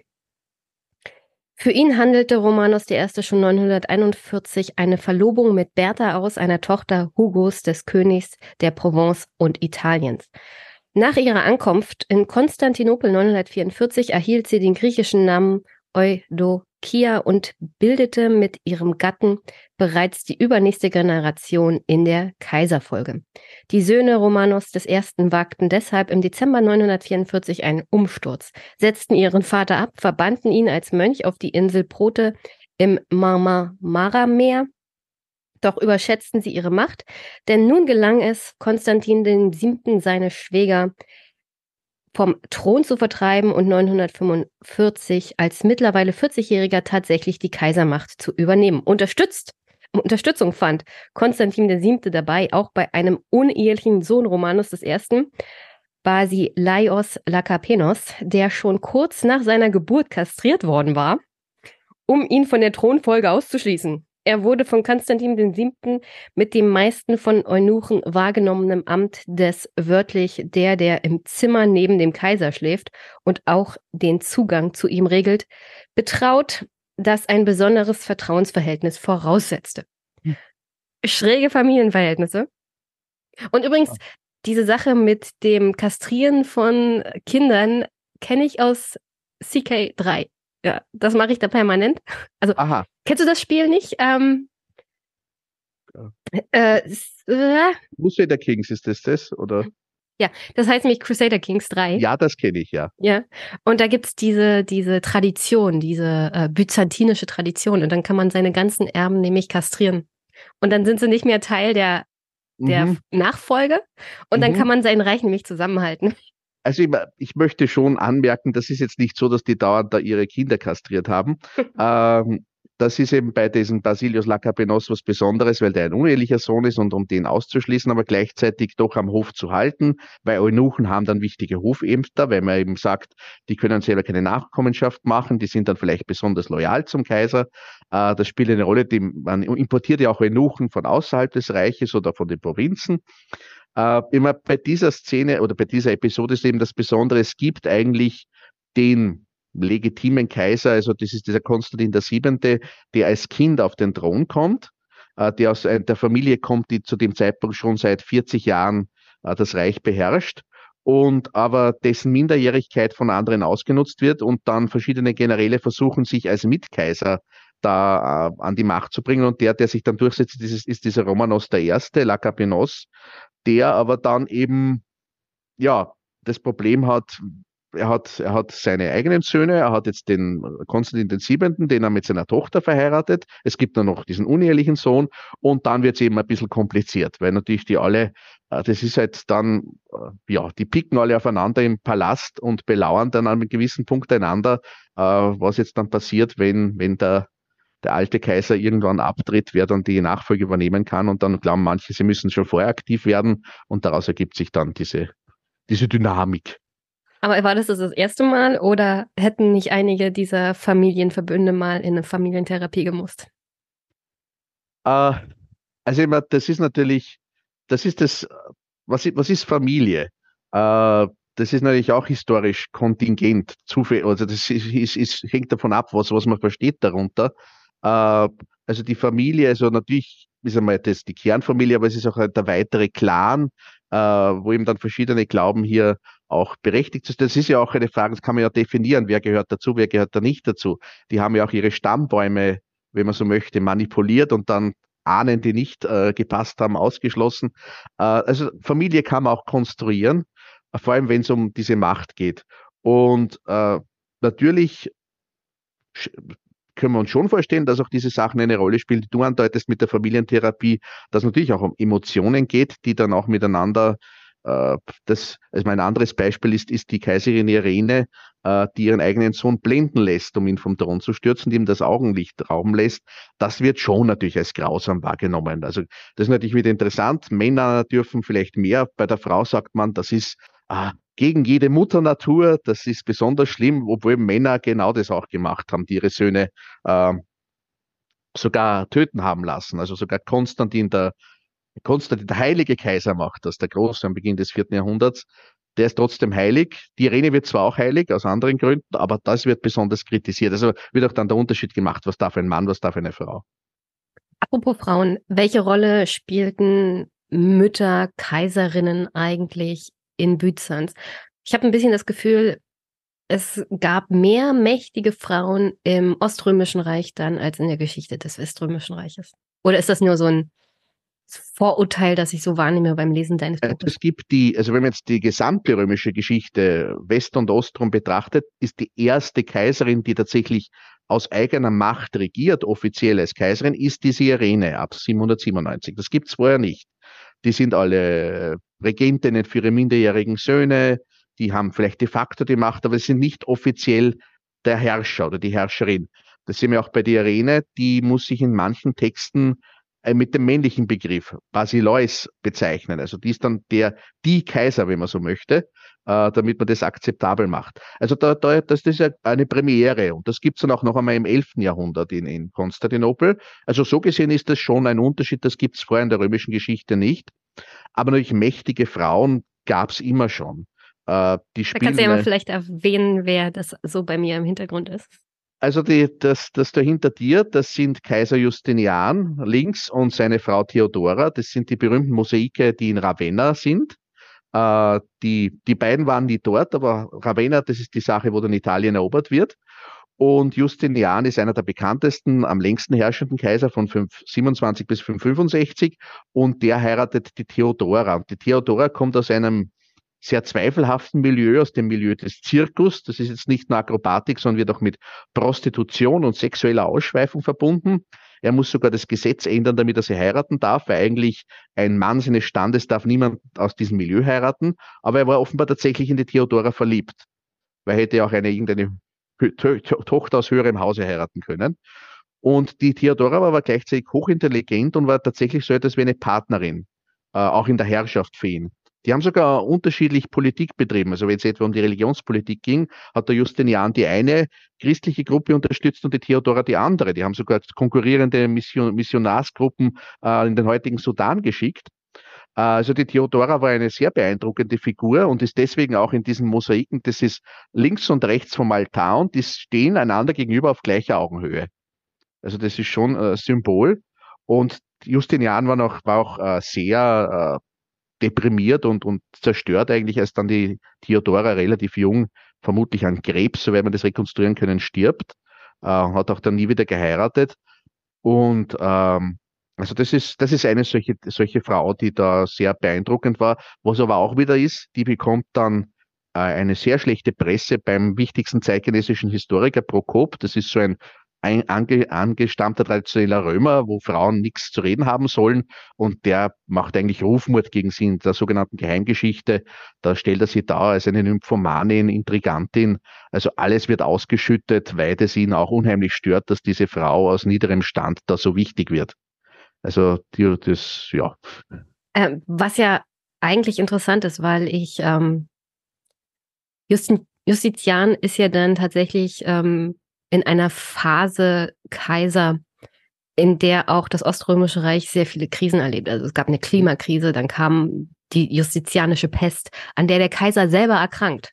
Mhm. Ja? Und ähm, es scheint mir so, als ob Theodora in dieser Zeit nicht nur dafür sorgt, dass ähm, Justizian nicht im Krankenbett auch noch äh, der Kaiserwürde sozusagen beraubt wird, sondern ähm, tatsächlich das Reich noch zusammenhält mit aller Macht. Gleichzeitig läuft ja, ähm, ich glaube, das ist zeitgleich, auch der Eroberungsfeldzug Richtung Westen, also Westrum. Mhm. Mhm. ist alles zeitgleich. Und dann haben sie noch Probleme mit den Persern. Ja, ja, ja. Also äh, wirklich beeindruckende Frau, die ähm, die Macht Justitians tatsächlich gerettet hat, als er schwer krank ähm, da niederlag mit der Pest. Ja, und das ist aber auch dann die Krise eben verschärft. Die Justinian, äh, die Theodora stirbt dann in dieser Krise dann. Also als dann die, diese erste Pestwelle vorbei ist, aber nach ein paar Jahren stirbt die Theodora und das äh, stürzt den Kaiser dann noch zusätzlich in eine auch eine persönliche Krise. Äh, also das, das, da ist dann viel für ihn zusammengekommen, auch persönlich. Ähm, du hattest ja erwähnt, dass es doch eine Reihe von Kindkaisern gab. War es eigentlich besser als Kind Kaiser zu werden als als Erwachsener? Naja, das kommt darauf an, äh, ob, wie die um, um einen herum damit umgegangen sind. Also es war in den meisten Fällen war es nicht lustig. Also äh, wir haben dann diese Fälle, das ist der Konstantin der Siebente, das sind dann seine Enkel, äh, Basilius II., äh, Konstantin der Achte, die werden alle ziemlich durchgeschüttelt. Also wo ihm dann während ihrer Minderjährigkeit andere versuchen, die Kontrolle über sie zu bekommen, äh, verschiedene Generäle, auch dieser Basilios Lakapenos, dieser Eunuch, der ist auch noch unter den Enkeln vom, vom Konstantin VII. Äh, wichtig. Äh, also das ist sicher nicht einfach. Also bei Basilios II., der auch als einer der wichtigsten Kaiser gilt oder der am längsten eigentlich regiert von 976 bis 1025, da gibt es Hinweise darauf, dass das wirklich ein Trauma hinterlassen hat. Der wird auch dann, wenn man so will, ein bisschen sonderbar, der heiratet nie, der zeugt selber keine Kinder. Äh, da gibt es verschiedene Spekulationen, warum das der Fall ist, aber da wird schon auch explizit gesagt, der bleibt, der wird ein enorm misstrauischer Mensch. Der traut niemanden, der will alles selber kontrollieren, weil wahrscheinlich auch in, das ist jetzt natürlich Amateurpsychologie, aber es gibt immer an, Psychologie vom Historiker geht. Ja, es gibt andeutige Quellen, dass das natürlich ihn äh, weil das auch noch, als er dann als junger Mann tatsächlich dem eigenen Namen nach regiert, gibt es noch einmal zwei große Putschversuche, äh, dass der eben äh, sieht, wie, wie fragil das Ganze ist und dass er sich da eigentlich auf verschiedene Gruppen der Eliten nicht verlassen kann. Jetzt noch mal ein ganz anderes Thema. Wir hatten gerade Theodora und Konstantin kurz angesprochen. Mhm. Ganz, ganz interessant ist tatsächlich nicht nur, dass sie aus einem ganz anderen Stand kommt, sondern dass sie einer anderen christlichen Sekte angehört. Also es gibt ja diese frühchristlichen Schismen, mhm. ähm, die auch unter anderem dafür sorgen, dass das Reich mehr oder minder instabil ist, weil es keine religiöse Gemeinschaft gibt, sondern es gibt mhm. verschiedene christliche Überzeugungsschismen, die unter anderem das Reich dann doch eher instabil machen. Unter anderem ja solche Dinge wie den Arianismus. Welche, welche Folgen hatte das eigentlich ähm, konkret für die Stabilität des Reiches? Also die Hoffnung war es, äh, Kaiser Konstantin und dann seine Nachfolger, dass das Christentum zuerst zu einer erlaubten, dann zu einer privilegierten und dann eigentlich zur einzigen erlaubten Religion machen, dass das auch als ein Kit wirkt. Das ist ja nach der Krise des dritten Jahrhunderts, äh, wo ja auch die Christen mehrfach verfolgt wurden, äh, wo man auch versucht hat, verschiedene religiöse Sondergruppen, wie etwa die Manichäer, das ist eine Gruppe, die kommt aus Persien, das Römische Reich, zu verfolgen dass da das Christentum eine zusätzliche Ebene der Gemeinschaft einführen könnte. Und dann zeigt sich aber auch, dass diese christliche Kirche ineinander zerstritten ist. Äh, du hast angesprochen den Arianismus, das ist schon unter Konstantin, wo dieser Streit ausbricht und dann eben verschiedene andere Spaltungen zur Zeit von Justinian und Theodores, vor allem die Frage über das Verhältnis zwischen menschlicher und göttlicher Natur in Jesus Christus. Da gibt es die einen, die sagen, das sind zwei Naturen, die Diophysiten, und dann gibt es die anderen, die sagen, das ist eine gemeinsame gottmenschliche Natur, das sind die Miaphysiten. Und äh, das hat jetzt nicht nur unterschiedliche religiöse Dimension, sondern das ist auch regional unterschiedlich. Die Miaphysiten sind vor allem in Osten, in Ägypten, in Syrien, in Armenien. Und die zum Beispiel unterstützt auch die Theodora, während der Justinian dann die, die Zwei-Naturen-Lehre unterstützt. Und äh, da verbindet sich dann dieser religiöse Unterschied auch mit regionalen Bestrebungen, sich abzugrenzen von Konstantinopel auch sprachlich. Die entwickeln ihre eigenen Kirchensprachen, das Koptische, das Syrische, das Armenische. Das heißt, es ist nicht das Griechische, das sonst die Hauptverwaltungs- und Kirchensprache ist. Und diese Unterschiede manifestieren sich jetzt auch in diesen unterschiedlichen Auffassungen, wie man richtig äh, diesen Jesus Christus verehren soll. Und das führt dann dazu, dass äh, die Kaiser in Konstantinopel versuchen, zwangsweise ihre Vorstellung durchzusetzen, dass die Einnaturenlehre verfolgt wird, dass die Bischöfe in den Untergrund gehen müssen. Das führt wieder dazu, dass diese Gebiete von Konstantinopel mehr entfremdet werden. Und das bleibt so bis zur arabischen Eroberung im 7. Jahrhundert. Also vor allem die Gebiete, die dann die Araber erobern, in Syrien, in Ägypten, Nordaf also Nordafrika weniger dann, aber auch in Armenien. Äh, das sind Gebiete, wo sehr stark diese Miaphysiten da sind, für die dann die arabische Herrschaft, die dann allen christlichen Gemeinschaften, egal wie die sich jetzt ausprägen, die gleichen Rechte gewährt, dass sie ihren Glauben weiter ausüben können. Äh, für manche sogar vielleicht ein attraktiveres Angebot war, als Konstantinopel, die eben versucht haben, ihre Deutung des, des Christentums ihnen aufzu, zu oktroyieren. Also das spielt dann schon eine Rolle. Das wurde früher etwas überschätzt. Wir sehen, es ist nicht so einfach natürlich wieder. Es ist auch von Stadt zu Stadt verschieden. Aber es ist doch ein, ein Aspekt, der eine Rolle spielt, dass sich hier diese Gebiete etwas entfernen, auch von Konstantinopel. Das ist sehr interessant, weil es gab ja dann später unter dem Osmanischen Reich Versuche, auch äh, die Gebiete der Habsburger zu erobern. Ja? Und Teile davon hatte ja eine Bevölkerung, die protestantischen Glaubens war. Mhm. Und gewissen Teilen dieses, äh, dieser Bevölkerung, die protestantischen Glaubens waren, die glaubten, es ist besser unter den äh, muslimischen Osmanen zu leben, als unter den katholischen Habsburgern, unter denen sie stark verfolgt wurden. Ja, vor allem in, in Ungarn, da gab es ja. ja. Calvinisten, da gab es andere protestantische Gruppen. Ja, ja, ja, die haben das durchaus äh, ja, weil die in den Osmanen waren Christen, waren Christen, die haben halt bestimmte Steuer gezahlt, aber sonst konnten die da ihren Glauben ausüben und die Habsburger waren natürlich äh, berühmt berüchtigt dann für als gegenreformatorische Katholiken, ja. Ähm, übrigens noch eine Sache, die äh, Justizian gemacht hat, die wir heute aktuell in der Politik auch wiederfinden, nämlich wenn Krisen sind, einfach Sündenböcke finden. Mhm. Und da lese ich mal auch aus seinem Buch kurz vor. Vorbildwirkung für die weitere Geschichte des christlichen Europas hatte allerdings auch Justizians zweite Stoßrichtung zur Bewältigung der Krise. Die Suche nach Sündenböcken. Die Verursacher des Zorns Gottes galt es zu erkennen und zu bestrafen. Dabei konzentrierte sich Justizian auf jene Gruppe, die er schon zuvor verfolgt hatte. Nicht Christen wie Heiden und Juden, christliche Her Heretiker und andere Randgruppen wie Homosexuelle. Wie Misha Meyer ausführt, wurde unter Justizian erstmals in der römischen Rechtsliteratur überhaupt eine Verbindung zwischen Homosexualität und göttlicher Strafe hergestellt. Noch weitere Kreise zog die Verfolgung verbliebener Vertreter des Heidentums, insbesondere unter den weltlichen Eliten Konstantinopels. Mit Genugtuung berichtete Johannes von Ephesos im Jahr 445, 446, als auch Versorgungsengpässe für Unzufriedenheit in der Stadt sorgten, wie prominente Personen, darunter Professoren, Gelehrte, Rechtsanwälte und Ärzte, als Heiden enttarnt, unverhaftet, gegeißelt und eingekerkert wurden. Wie Misha Meyer ausführt, erlaubten diese Maßnahmen die Stabilisierung eines ins Taumeln geratenen Gesellschaft, die sich damit auch für die noch größeren Herausforderungen des siebten Jahrhunderts rüstete. Den Preis für die Resilienz des Römischen Reiches zahlten jedoch verschiedene Randgruppen, die umso stärker ausgegrenzt und verfolgt wurden. Hm. Kennt man ja von heute. Ja, also das also ist nicht, nicht in der Extremität der Verfolgung mit dem Geißeln und Einkerkern, aber Sündenbecke suchen ähm, und sie öffentlich benennen, das machen Politiker heutzutage auch noch. Ja, sicher. Also man das hat der Justinian nicht erfunden und das haben ihm andere dann nachgemacht. Das Interessante ist, diese Gesetzgebung die, gegen die Homosexualität, die wird auch tatsächlich als Gesetzgebung später dann kopiert, in, etwa auch in Westeuropa.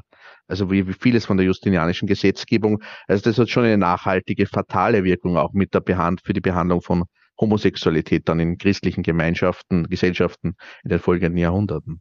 War das im Römischen Reich bis dahin nicht so verpönt? Also es gab natürlich immer Diskussion, aber in der Antike war die Einstellung zur Homosexualität eine äh, gelassenere. Also es wird ja zum Teil auch besungen, schon in der griechischen Antike. Äh, und es wurde zumindest nicht aktiv verfolgt. Äh, und das ändert sich aber jetzt eben mit Justinian im, im 6. Jahrhundert, wo man das eben, man hat vorher schon, haben vor allem christliche Kreise scheel darauf hingesehen und jetzt wird das eben noch einmal verschärft äh, im Angesichts dieser Krise, der Pest, äh, der verschiedenen politischen Aspekte, dass man diese Gruppe hier besonders ausfindig macht und, und, und äh, vor allem äh, besonders äh, attackiert, das ist natürlich auch wieder interessant, werden Homosexuelle, die sich im christlichen Klerus finden. Weil das ist natürlich besonders verwerflich. Also die werden auch dann besonders, da wird sogar bis hin zur Zwangskastration werden dann Dinge da äh, vorgeschlagen, weil man das natürlich noch einmal besonders verwerflich findet. Äh, wir hatten ja kurz über Crusader Kings 3 gesprochen. Welche Verbindung hatte eigentlich Byzanz zu zum Beispiel so Frankreich oder generell zu den Erben des Weströmischen Reiches? Also diese, diese Reiche, das habe ich zuerst schon mal gesagt, erkennen eigentlich auch dann lange Zeit den Kaiser in Konstantinopel als Oberherrn an. Also auch ein Chlodwig, der Begründer des Frankenreiches, der lässt sich dann von Gesandten aus Konstantinopel die Insignien eines römischen Konsuls überbringen und erkennt damit auch an, dass der Kaiser ihm das verleihen kann. Äh, das ändert sich dann natürlich, als dann ein fränkischer König auf die Idee kommt, der ist jetzt selber Kaiser, das ist Karl der Große. Der lässt sich ja im, am Weihnachtstag 800 zum Kaiser in Rom krönen. Und das wird in Konstantinopel mit großem, in, großer Entrüstung wahrgenommen, weil das ist nicht die Art und Weise, wie man Kaiser wird. Also äh, in Konstantinopel gibt es zwar auch die Krönung durch den Patriarchen, aber das findet statt, nachdem eben diese übliche Anerkennung durch Senat, Volk und Armee passiert ist. Das heißt, das, was da in Rom passiert, das ist eigentlich absurd aus der Sicht von Konstantinopel und gleichzeitig auch ein Affront, weil wenn der Karl Kaiser hätte werden wollen. Das hätte man vielleicht ausverhandeln können. Man hat ja auch so mit Kaiser akzeptiert und äh, dann hätte es andere Wege gegeben. Man, man einigt sich dann nach langen Verhandlungen, man erkennt dann den Kaisertitel von Karl an, aber nur als Kaiser persönlich und nicht als Kaiser der Römer. Weil der Kaiser der Römer, das ist der Weltherrscher. Er ist halt dann ein Subkaiser, wenn man so möchte. Aber das bleibt ein gespanntes Verhältnis auch mit den nachfolgenden Anwärtern auf den Kaiserthron, auch dann mit den deutschen Königen, den Ottonen oder Friedrich Barbarossa und so weiter. Also das bleibt ein Streitpunkt, äh, wie dann man nun damit umgeht, dass der Westen auf einmal wieder einen Kaiser gibt, der auch sagt, ich bin der römische Kaiser. Äh, das sorgt für Spannungen und der andere Aspekt, das sind eben auch religiöse Unterschiede dass sich dann die lateinisch sprachlich geprägte Kirche des Westens und die griechisch geprägte Kirche des Ostens auseinanderentwickeln. Äh, dass man hier immer auch, vor allem wenn man dann aufeinander trifft, auch zur Zeit der Kreuzzüge merkt, wie weit man sich auseinanderentwickelt hat und man auch dann diese Unterschiede, die jetzt im rein dogmatischen, im Glaubensinhalt gar nicht so groß sind, noch einmal aufbauscht. Also wo man dann sogar streitet, ja, die Priester im Westen, die, die rasieren sich und unsere haben einen Bart, wie kann das sein? Oder unterschiedliche Gewebe, die man verwendet für die kirchlichen Gewänder, neben Aspekten wie das Verhältnis zwischen Heiligen Geist und, und Gott Vater und Gott Sohn oder gibt es ein Fegefeuer oder nicht? Oder darf man gesäuertes oder ungesäuertes Brot verwenden? Aber das steigert sich dann hoch zusammen mit anderen politischen Spannungen und führt dann letztlich auch zu einer Kirchenspaltung, also die wir bis heute haben zwischen der orthodoxen Kirche und der katholischen Kirche. Das heißt, es ist lange Zeit schon auch ein relativ enges Verhältnis, auch ein äh, Verhältnis der Bewunderung. Man bewundert Konstantinopel, auch die Pracht, die Macht, die Kunst, äh, hat vielleicht sogar so, so etwas wie einen Minderwertigkeitskomplex. Aber umso aggressiver agiert man dann auch von seitens des Westens gegen Konstantinopel, äh, auch dann, wenn man dann sagt, die sind Verräter, die haben ein gutes Verhältnis zu den islamischen Nachbarstaaten und so weiter. Also das, das steigert sich dann hoch, kulminiert dann in der Katastrophe von 1204 als ein westliches Kreuzfahrerheer, das aus Venedig kommt, äh, nicht ins Heilige Land weiterfährt und nach Ägypten, sondern Konstantinopel plündert. Eine christliche Stadt, dort metzelt und mordet. Und das ist eigentlich dann der Beginn dieser Spaltung, wo man, also das ist dann eigentlich, wo auch denen, denen in Byzanz klar wird, was die im Westen von ihnen halten, unter Anführungszeichen. Ähm, du hattest den Kreuzzug von 1204 jetzt erwähnt. Wie kam es eigentlich zum ersten Kreuzzug und welche Rolle hat Alexios I. dabei gespielt? Also der erste Kreuzzug findet statt, wo Konstantinopel, das Römische Reich im Osten, eine schwere Krise erlebt hat, äh, auch nachdem es mehrere Bürgerkriege gab und die fallen dann unglücklicherweise zusammen, dass an den Grenzen neue Feinde auftauchen. Das sind zum einen die Petschenegen, ein Steppenvolk an der Donau, das sind die Normannen in Süditalien, die auf den Balkan übergreifen und vor allem im Osten die türkischen Seldschuken, die dann äh, denen es dann gelingt, unter Nutzung dieser innerbyzantinischen Bürgerkriege große Teile Kleinasiens zu erobern und sich auch dann auszudehnen bis nach Syrien, bis Richtung Heiliges Land.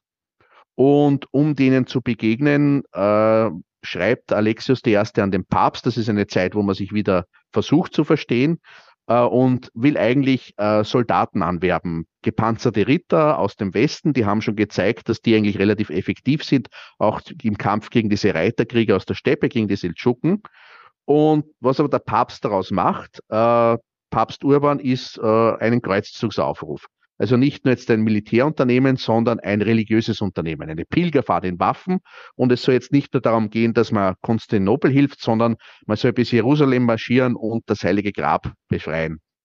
Das ist etwas, was man in Konstantinopel eigentlich nicht, sich nicht so gewünscht hat. Man ist auch dann sehr äh, unangenehm überrascht über diese Massen, die sich da auf den Weg machen, ja noch vor den Rittern der sogenannte Armenkreuzzug, mit dem man wenig anfangen kann, weil das sind nicht wohlorganisierte Truppen, die man da benutzen kann.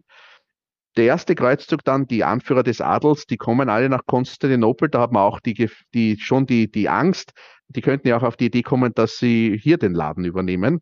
Äh, und man handelt das aber aus noch 1096 und diese verschiedenen Anführer unterstellen sich am Anfang dem byzantinischen Kaiser Alexios I. Komnenos der dann auch eine, Truppen mitschickt und man eigentlich zuerst gemeinsam operiert und tatsächlich große Erfolge feiern kann. In Kleinasien, da die Seldschuken zurückdrängt, wichtige Städte erobert, bis man sich dann zerstreitet, bis vor allem einige Anführer der Kreuzfahrer auf eigene Rechnung jetzt erobern wollen, weil eigentlich war der Deal, der byzantinische Kaiser unterstützt sie und dafür werden die Gebiete, die vorher byzantinisch waren, ihm wieder zurückgegeben. Und diese Fürsten aus dem Westen wollen aber eigene Fürstentümer erobern. Ja, vor allem, weil es meistens zweite Söhne waren. Das auch.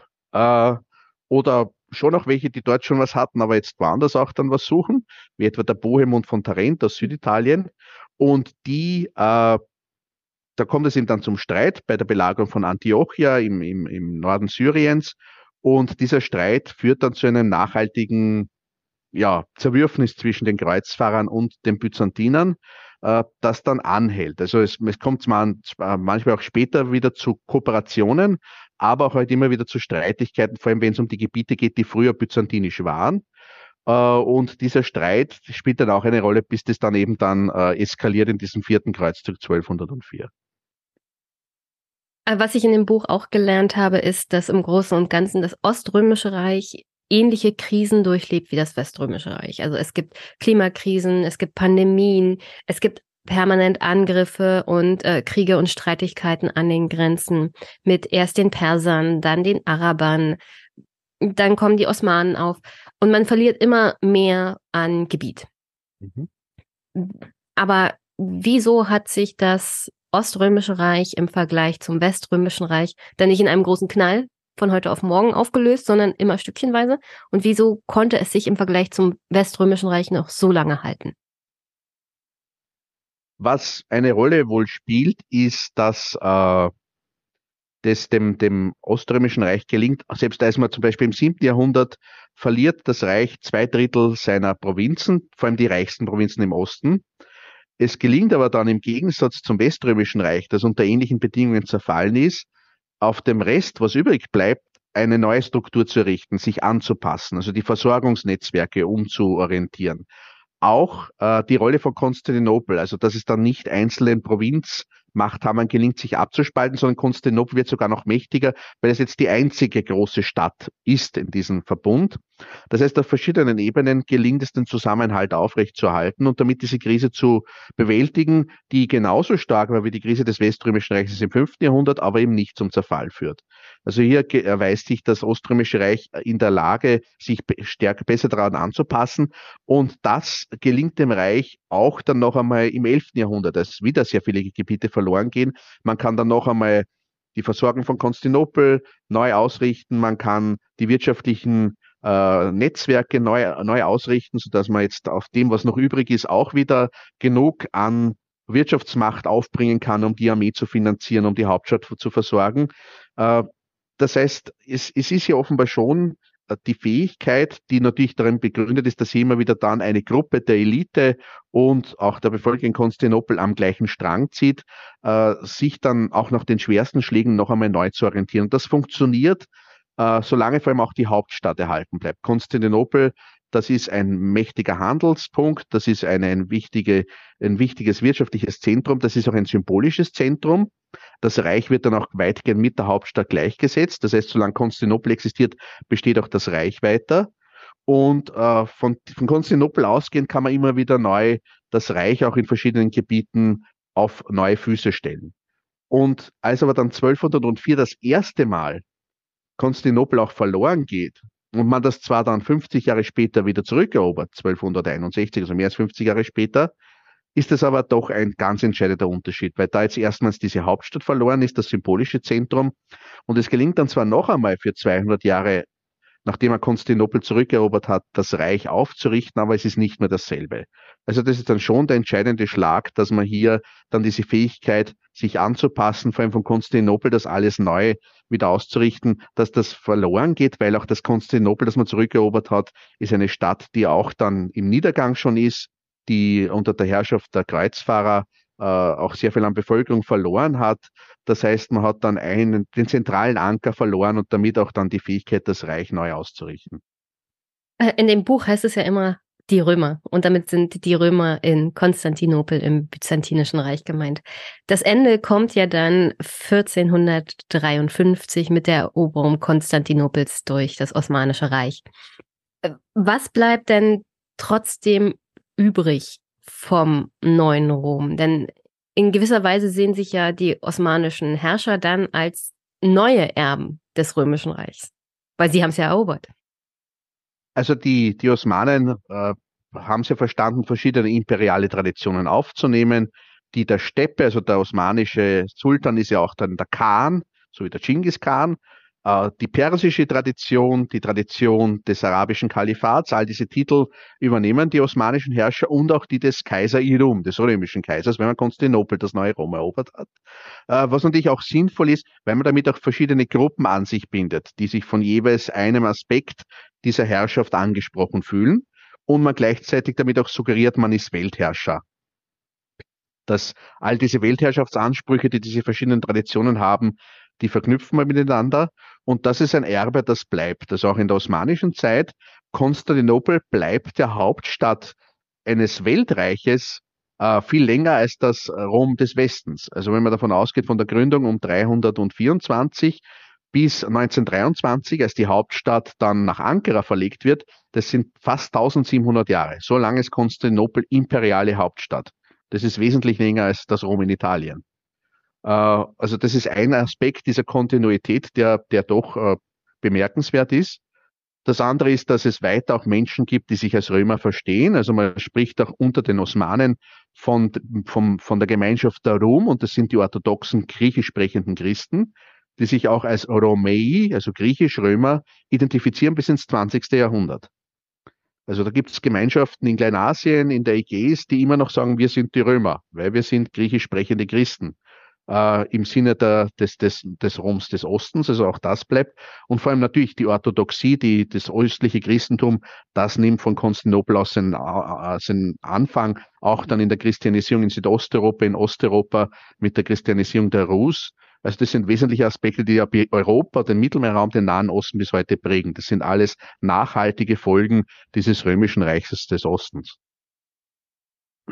Wenn wir uns angucken, dass ein gewisses Echo des Byzantinischen Reiches bis heute anhält. Unter anderem bezieht sich ja Putin auch auf die Rus, ja, und mhm. die Christi von Byzanz christianisierten Rus. Äh, wie kann es sein, dass wir so wenig im historischen Bewusstsein noch haben vom Oströmischen Reich?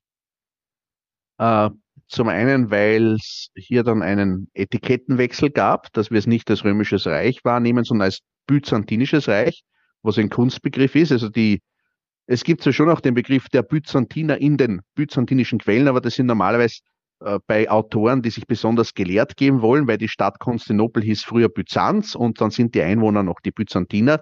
Aber das Reich als solches hat sich immer als römisch verstanden. Und das war natürlich in Konkurrenz zum Anspruch Röm des Römischen Reiches im Westen, des Heiligen Römischen Reiches oder anderer Imperien, die sich auf Rom beziehen wollten.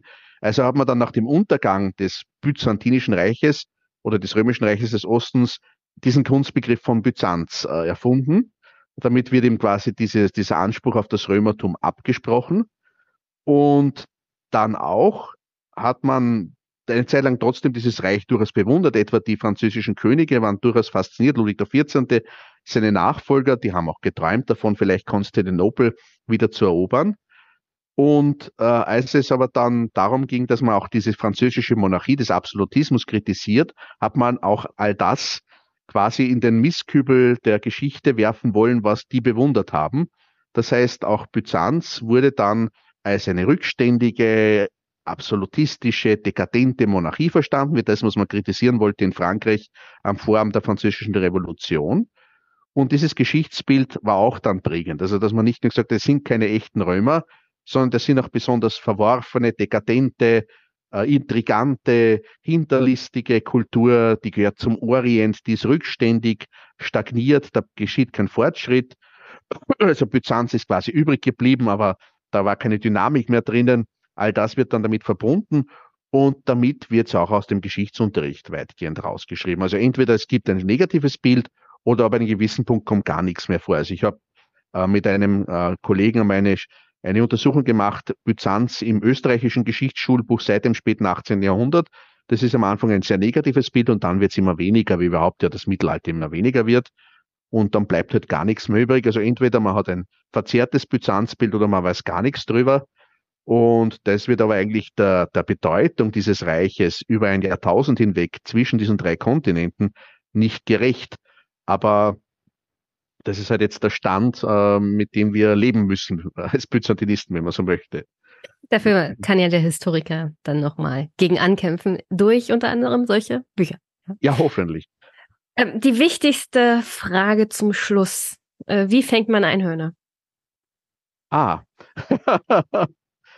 ähm, das hängt wohl damit zusammen, dass ich das Einhorn verwende in der Wissenschaftskommunikation an Schulen, weil sonst wäre jetzt diese Frage etwas äh, unvermittelt. Ja, aber äh, da gab es auch ein Plätzchen-Tweet. Ja, ich weiß, ja. äh, ähm, also das, das Interessante ist, das Einhorn als heute Fabeltier wurde ja früher als tatsächliches Tier wahrgenommen, das irgendwo weit weg wohnt. Das wird zuerst beschrieben in griechischen Texten um 500 vor Christus, dass es das in Indien und in Ostafrika gibt. Diese Texte, wie viele griechische Texte, sind uns erhalten dann durch Handschriften, die in der byzantinischen Zeit kopiert wurden. Also das ist, wenn man so will, auch der Bezug zu Byzanz vom Einhorn. Und das Einhorn, das wird dann beschrieben im, im, im, im, ähm, im, im Physiologos. Das ist ein Naturkundebuch, das aber dann schon stark christlich angehaucht wird, wo all diese Tiere eine symbolische Bedeutung bekommen. Das Einhorn ist dann auch das Symbol für die Jungfräulichkeit, für die Reinheit, für Jesus Christus oder für die Jungfrau Maria. Und da wird dann drinnen beschrieben, ein Einhorn, das ist so schnell und wild und, und kann man nicht fangen, außer man überlistet es, indem man eine schöne Jungfrau schön gekleidet unter einen Baum setzt und dann kommt das Einhorn und glaubt, äh, das ist harmlos, dieses junge Mädchen und lässt sich dann von diesem jungen Mädchen streicheln und einfangen und dann zum König bringen, äh, der nur das Einhorn tötet und ihm das Horn abschneidet. Ähm, das ist das böse Ende der Geschichte. Makaber. Das ist schlimm, ja. Es gibt sogar, das hat die Kollegin mir gezeigt, aus dem Mittelalter gibt es sogar äh, Darstellungen, wie man dann das Einhorn verkocht. Ah, ah. Das verwende ich aber nie in diesem uh, Unterricht in den Schulklassen, das sind meistens Volksschulen, weil ich möchte die Kinder nicht traumatisieren, wenn dann das Einhorn zerhackt wird. äh, also das geht, das geht, das geht sehr weit, die Fantasie, was man dann mit diesem Tier machen würde. Mhm. Äh, aber im Prinzip ist, ist ja auch interessant, also wenn man dann geht, das, was, was steckt da für ein Geschlechterbild dahinter? Also das lässt sich auch in den Schulklassen immer sagen, stimmt, dass das Mädchen immer brav sind und nicht raufen, äh, nicht streiten und die Buben sind eben gewalttätig und deswegen fürchtet sich das Einhorn. Das kommt, führt immer wieder zu interessanten Debatten, auch auf einer Ebene darüber nachzudenken. Äh, wie, wie die Kinder das wahrnehmen. Und da, also das eine lässt sich in verschiedene Art Richtungen verwenden, um, um hier einen Denkprozess anzustarten, nicht nur im Hinblick auf Byzanz, sondern auch auf andere Dinge. Sehr gut, dann bin ich die wichtigste Frage am Schluss losgeworden. Hast du noch eine Botschaft für meine Hörerinnen und Hörer? Uh, ich würde sagen, das ist jetzt unabhängig jetzt von, von Byzanz, dass es sich lohnt, äh, zu schauen, was ist die Erfahrung von Gesellschaften in der Geschichte über die jüngere Vergangenheit hinaus, über Europa hinaus. Äh, da kann man unheimlich viel lernen, vor allem auch verstehen, warum sich jetzt gerade auch die Welt verändert. Aus unserer Sicht, äh, vor allem auch die Verschiebung zwischen den Machtzentren. Also Europa ist nicht mehr so wichtig und der Westen ist nicht mehr so wichtig. Und dann gibt es andere Stimmen dass das eigentlich in der Langzeitperspektive eigentlich die, die, die Regel war, dass Westeuropa lange Zeit die Peripherie war, die von den anderen Mächten in Afro-Eurasien nicht unbedingt als gleichrangig wahrgenommen wurde. Äh, also Dinge, die uns heute total verblüffen, versteht man besser oder sieht man auch in einem anderen Kontext, wenn man sich da den Blick weitet und sich mal anschaut, was auch andere Gesellschaften für eine historische Erfahrung gemacht haben und vielleicht dann aus deren Dinge Dinge anders ausschauen wie aus der Sicht Deutschlands oder Österreichs. Äh, das ist eine Sache, die, die vielleicht nützlich ist, auch um, um die Welt heute besser zu verstehen. Herzlichen Dank, Johannes. Es war mir eine Freude. Und ähm, ja. vielleicht schreibst du ja mal einen Ratgeber, wie man Einhörner fängt. Äh, vielleicht lässt du den Kochbuchteil weg. Ja, oder, oder das wird dann, äh, wird dann irgendwie nur mit Passwort im Internet oder so, ja. ja. Herzlichen Dank. Ähm, ich wünsche dir noch einen schönen Abend. Bis dann. Tschüss. Vielen herzlichen Dank. Vielen Dank für die Einladung. Gerne.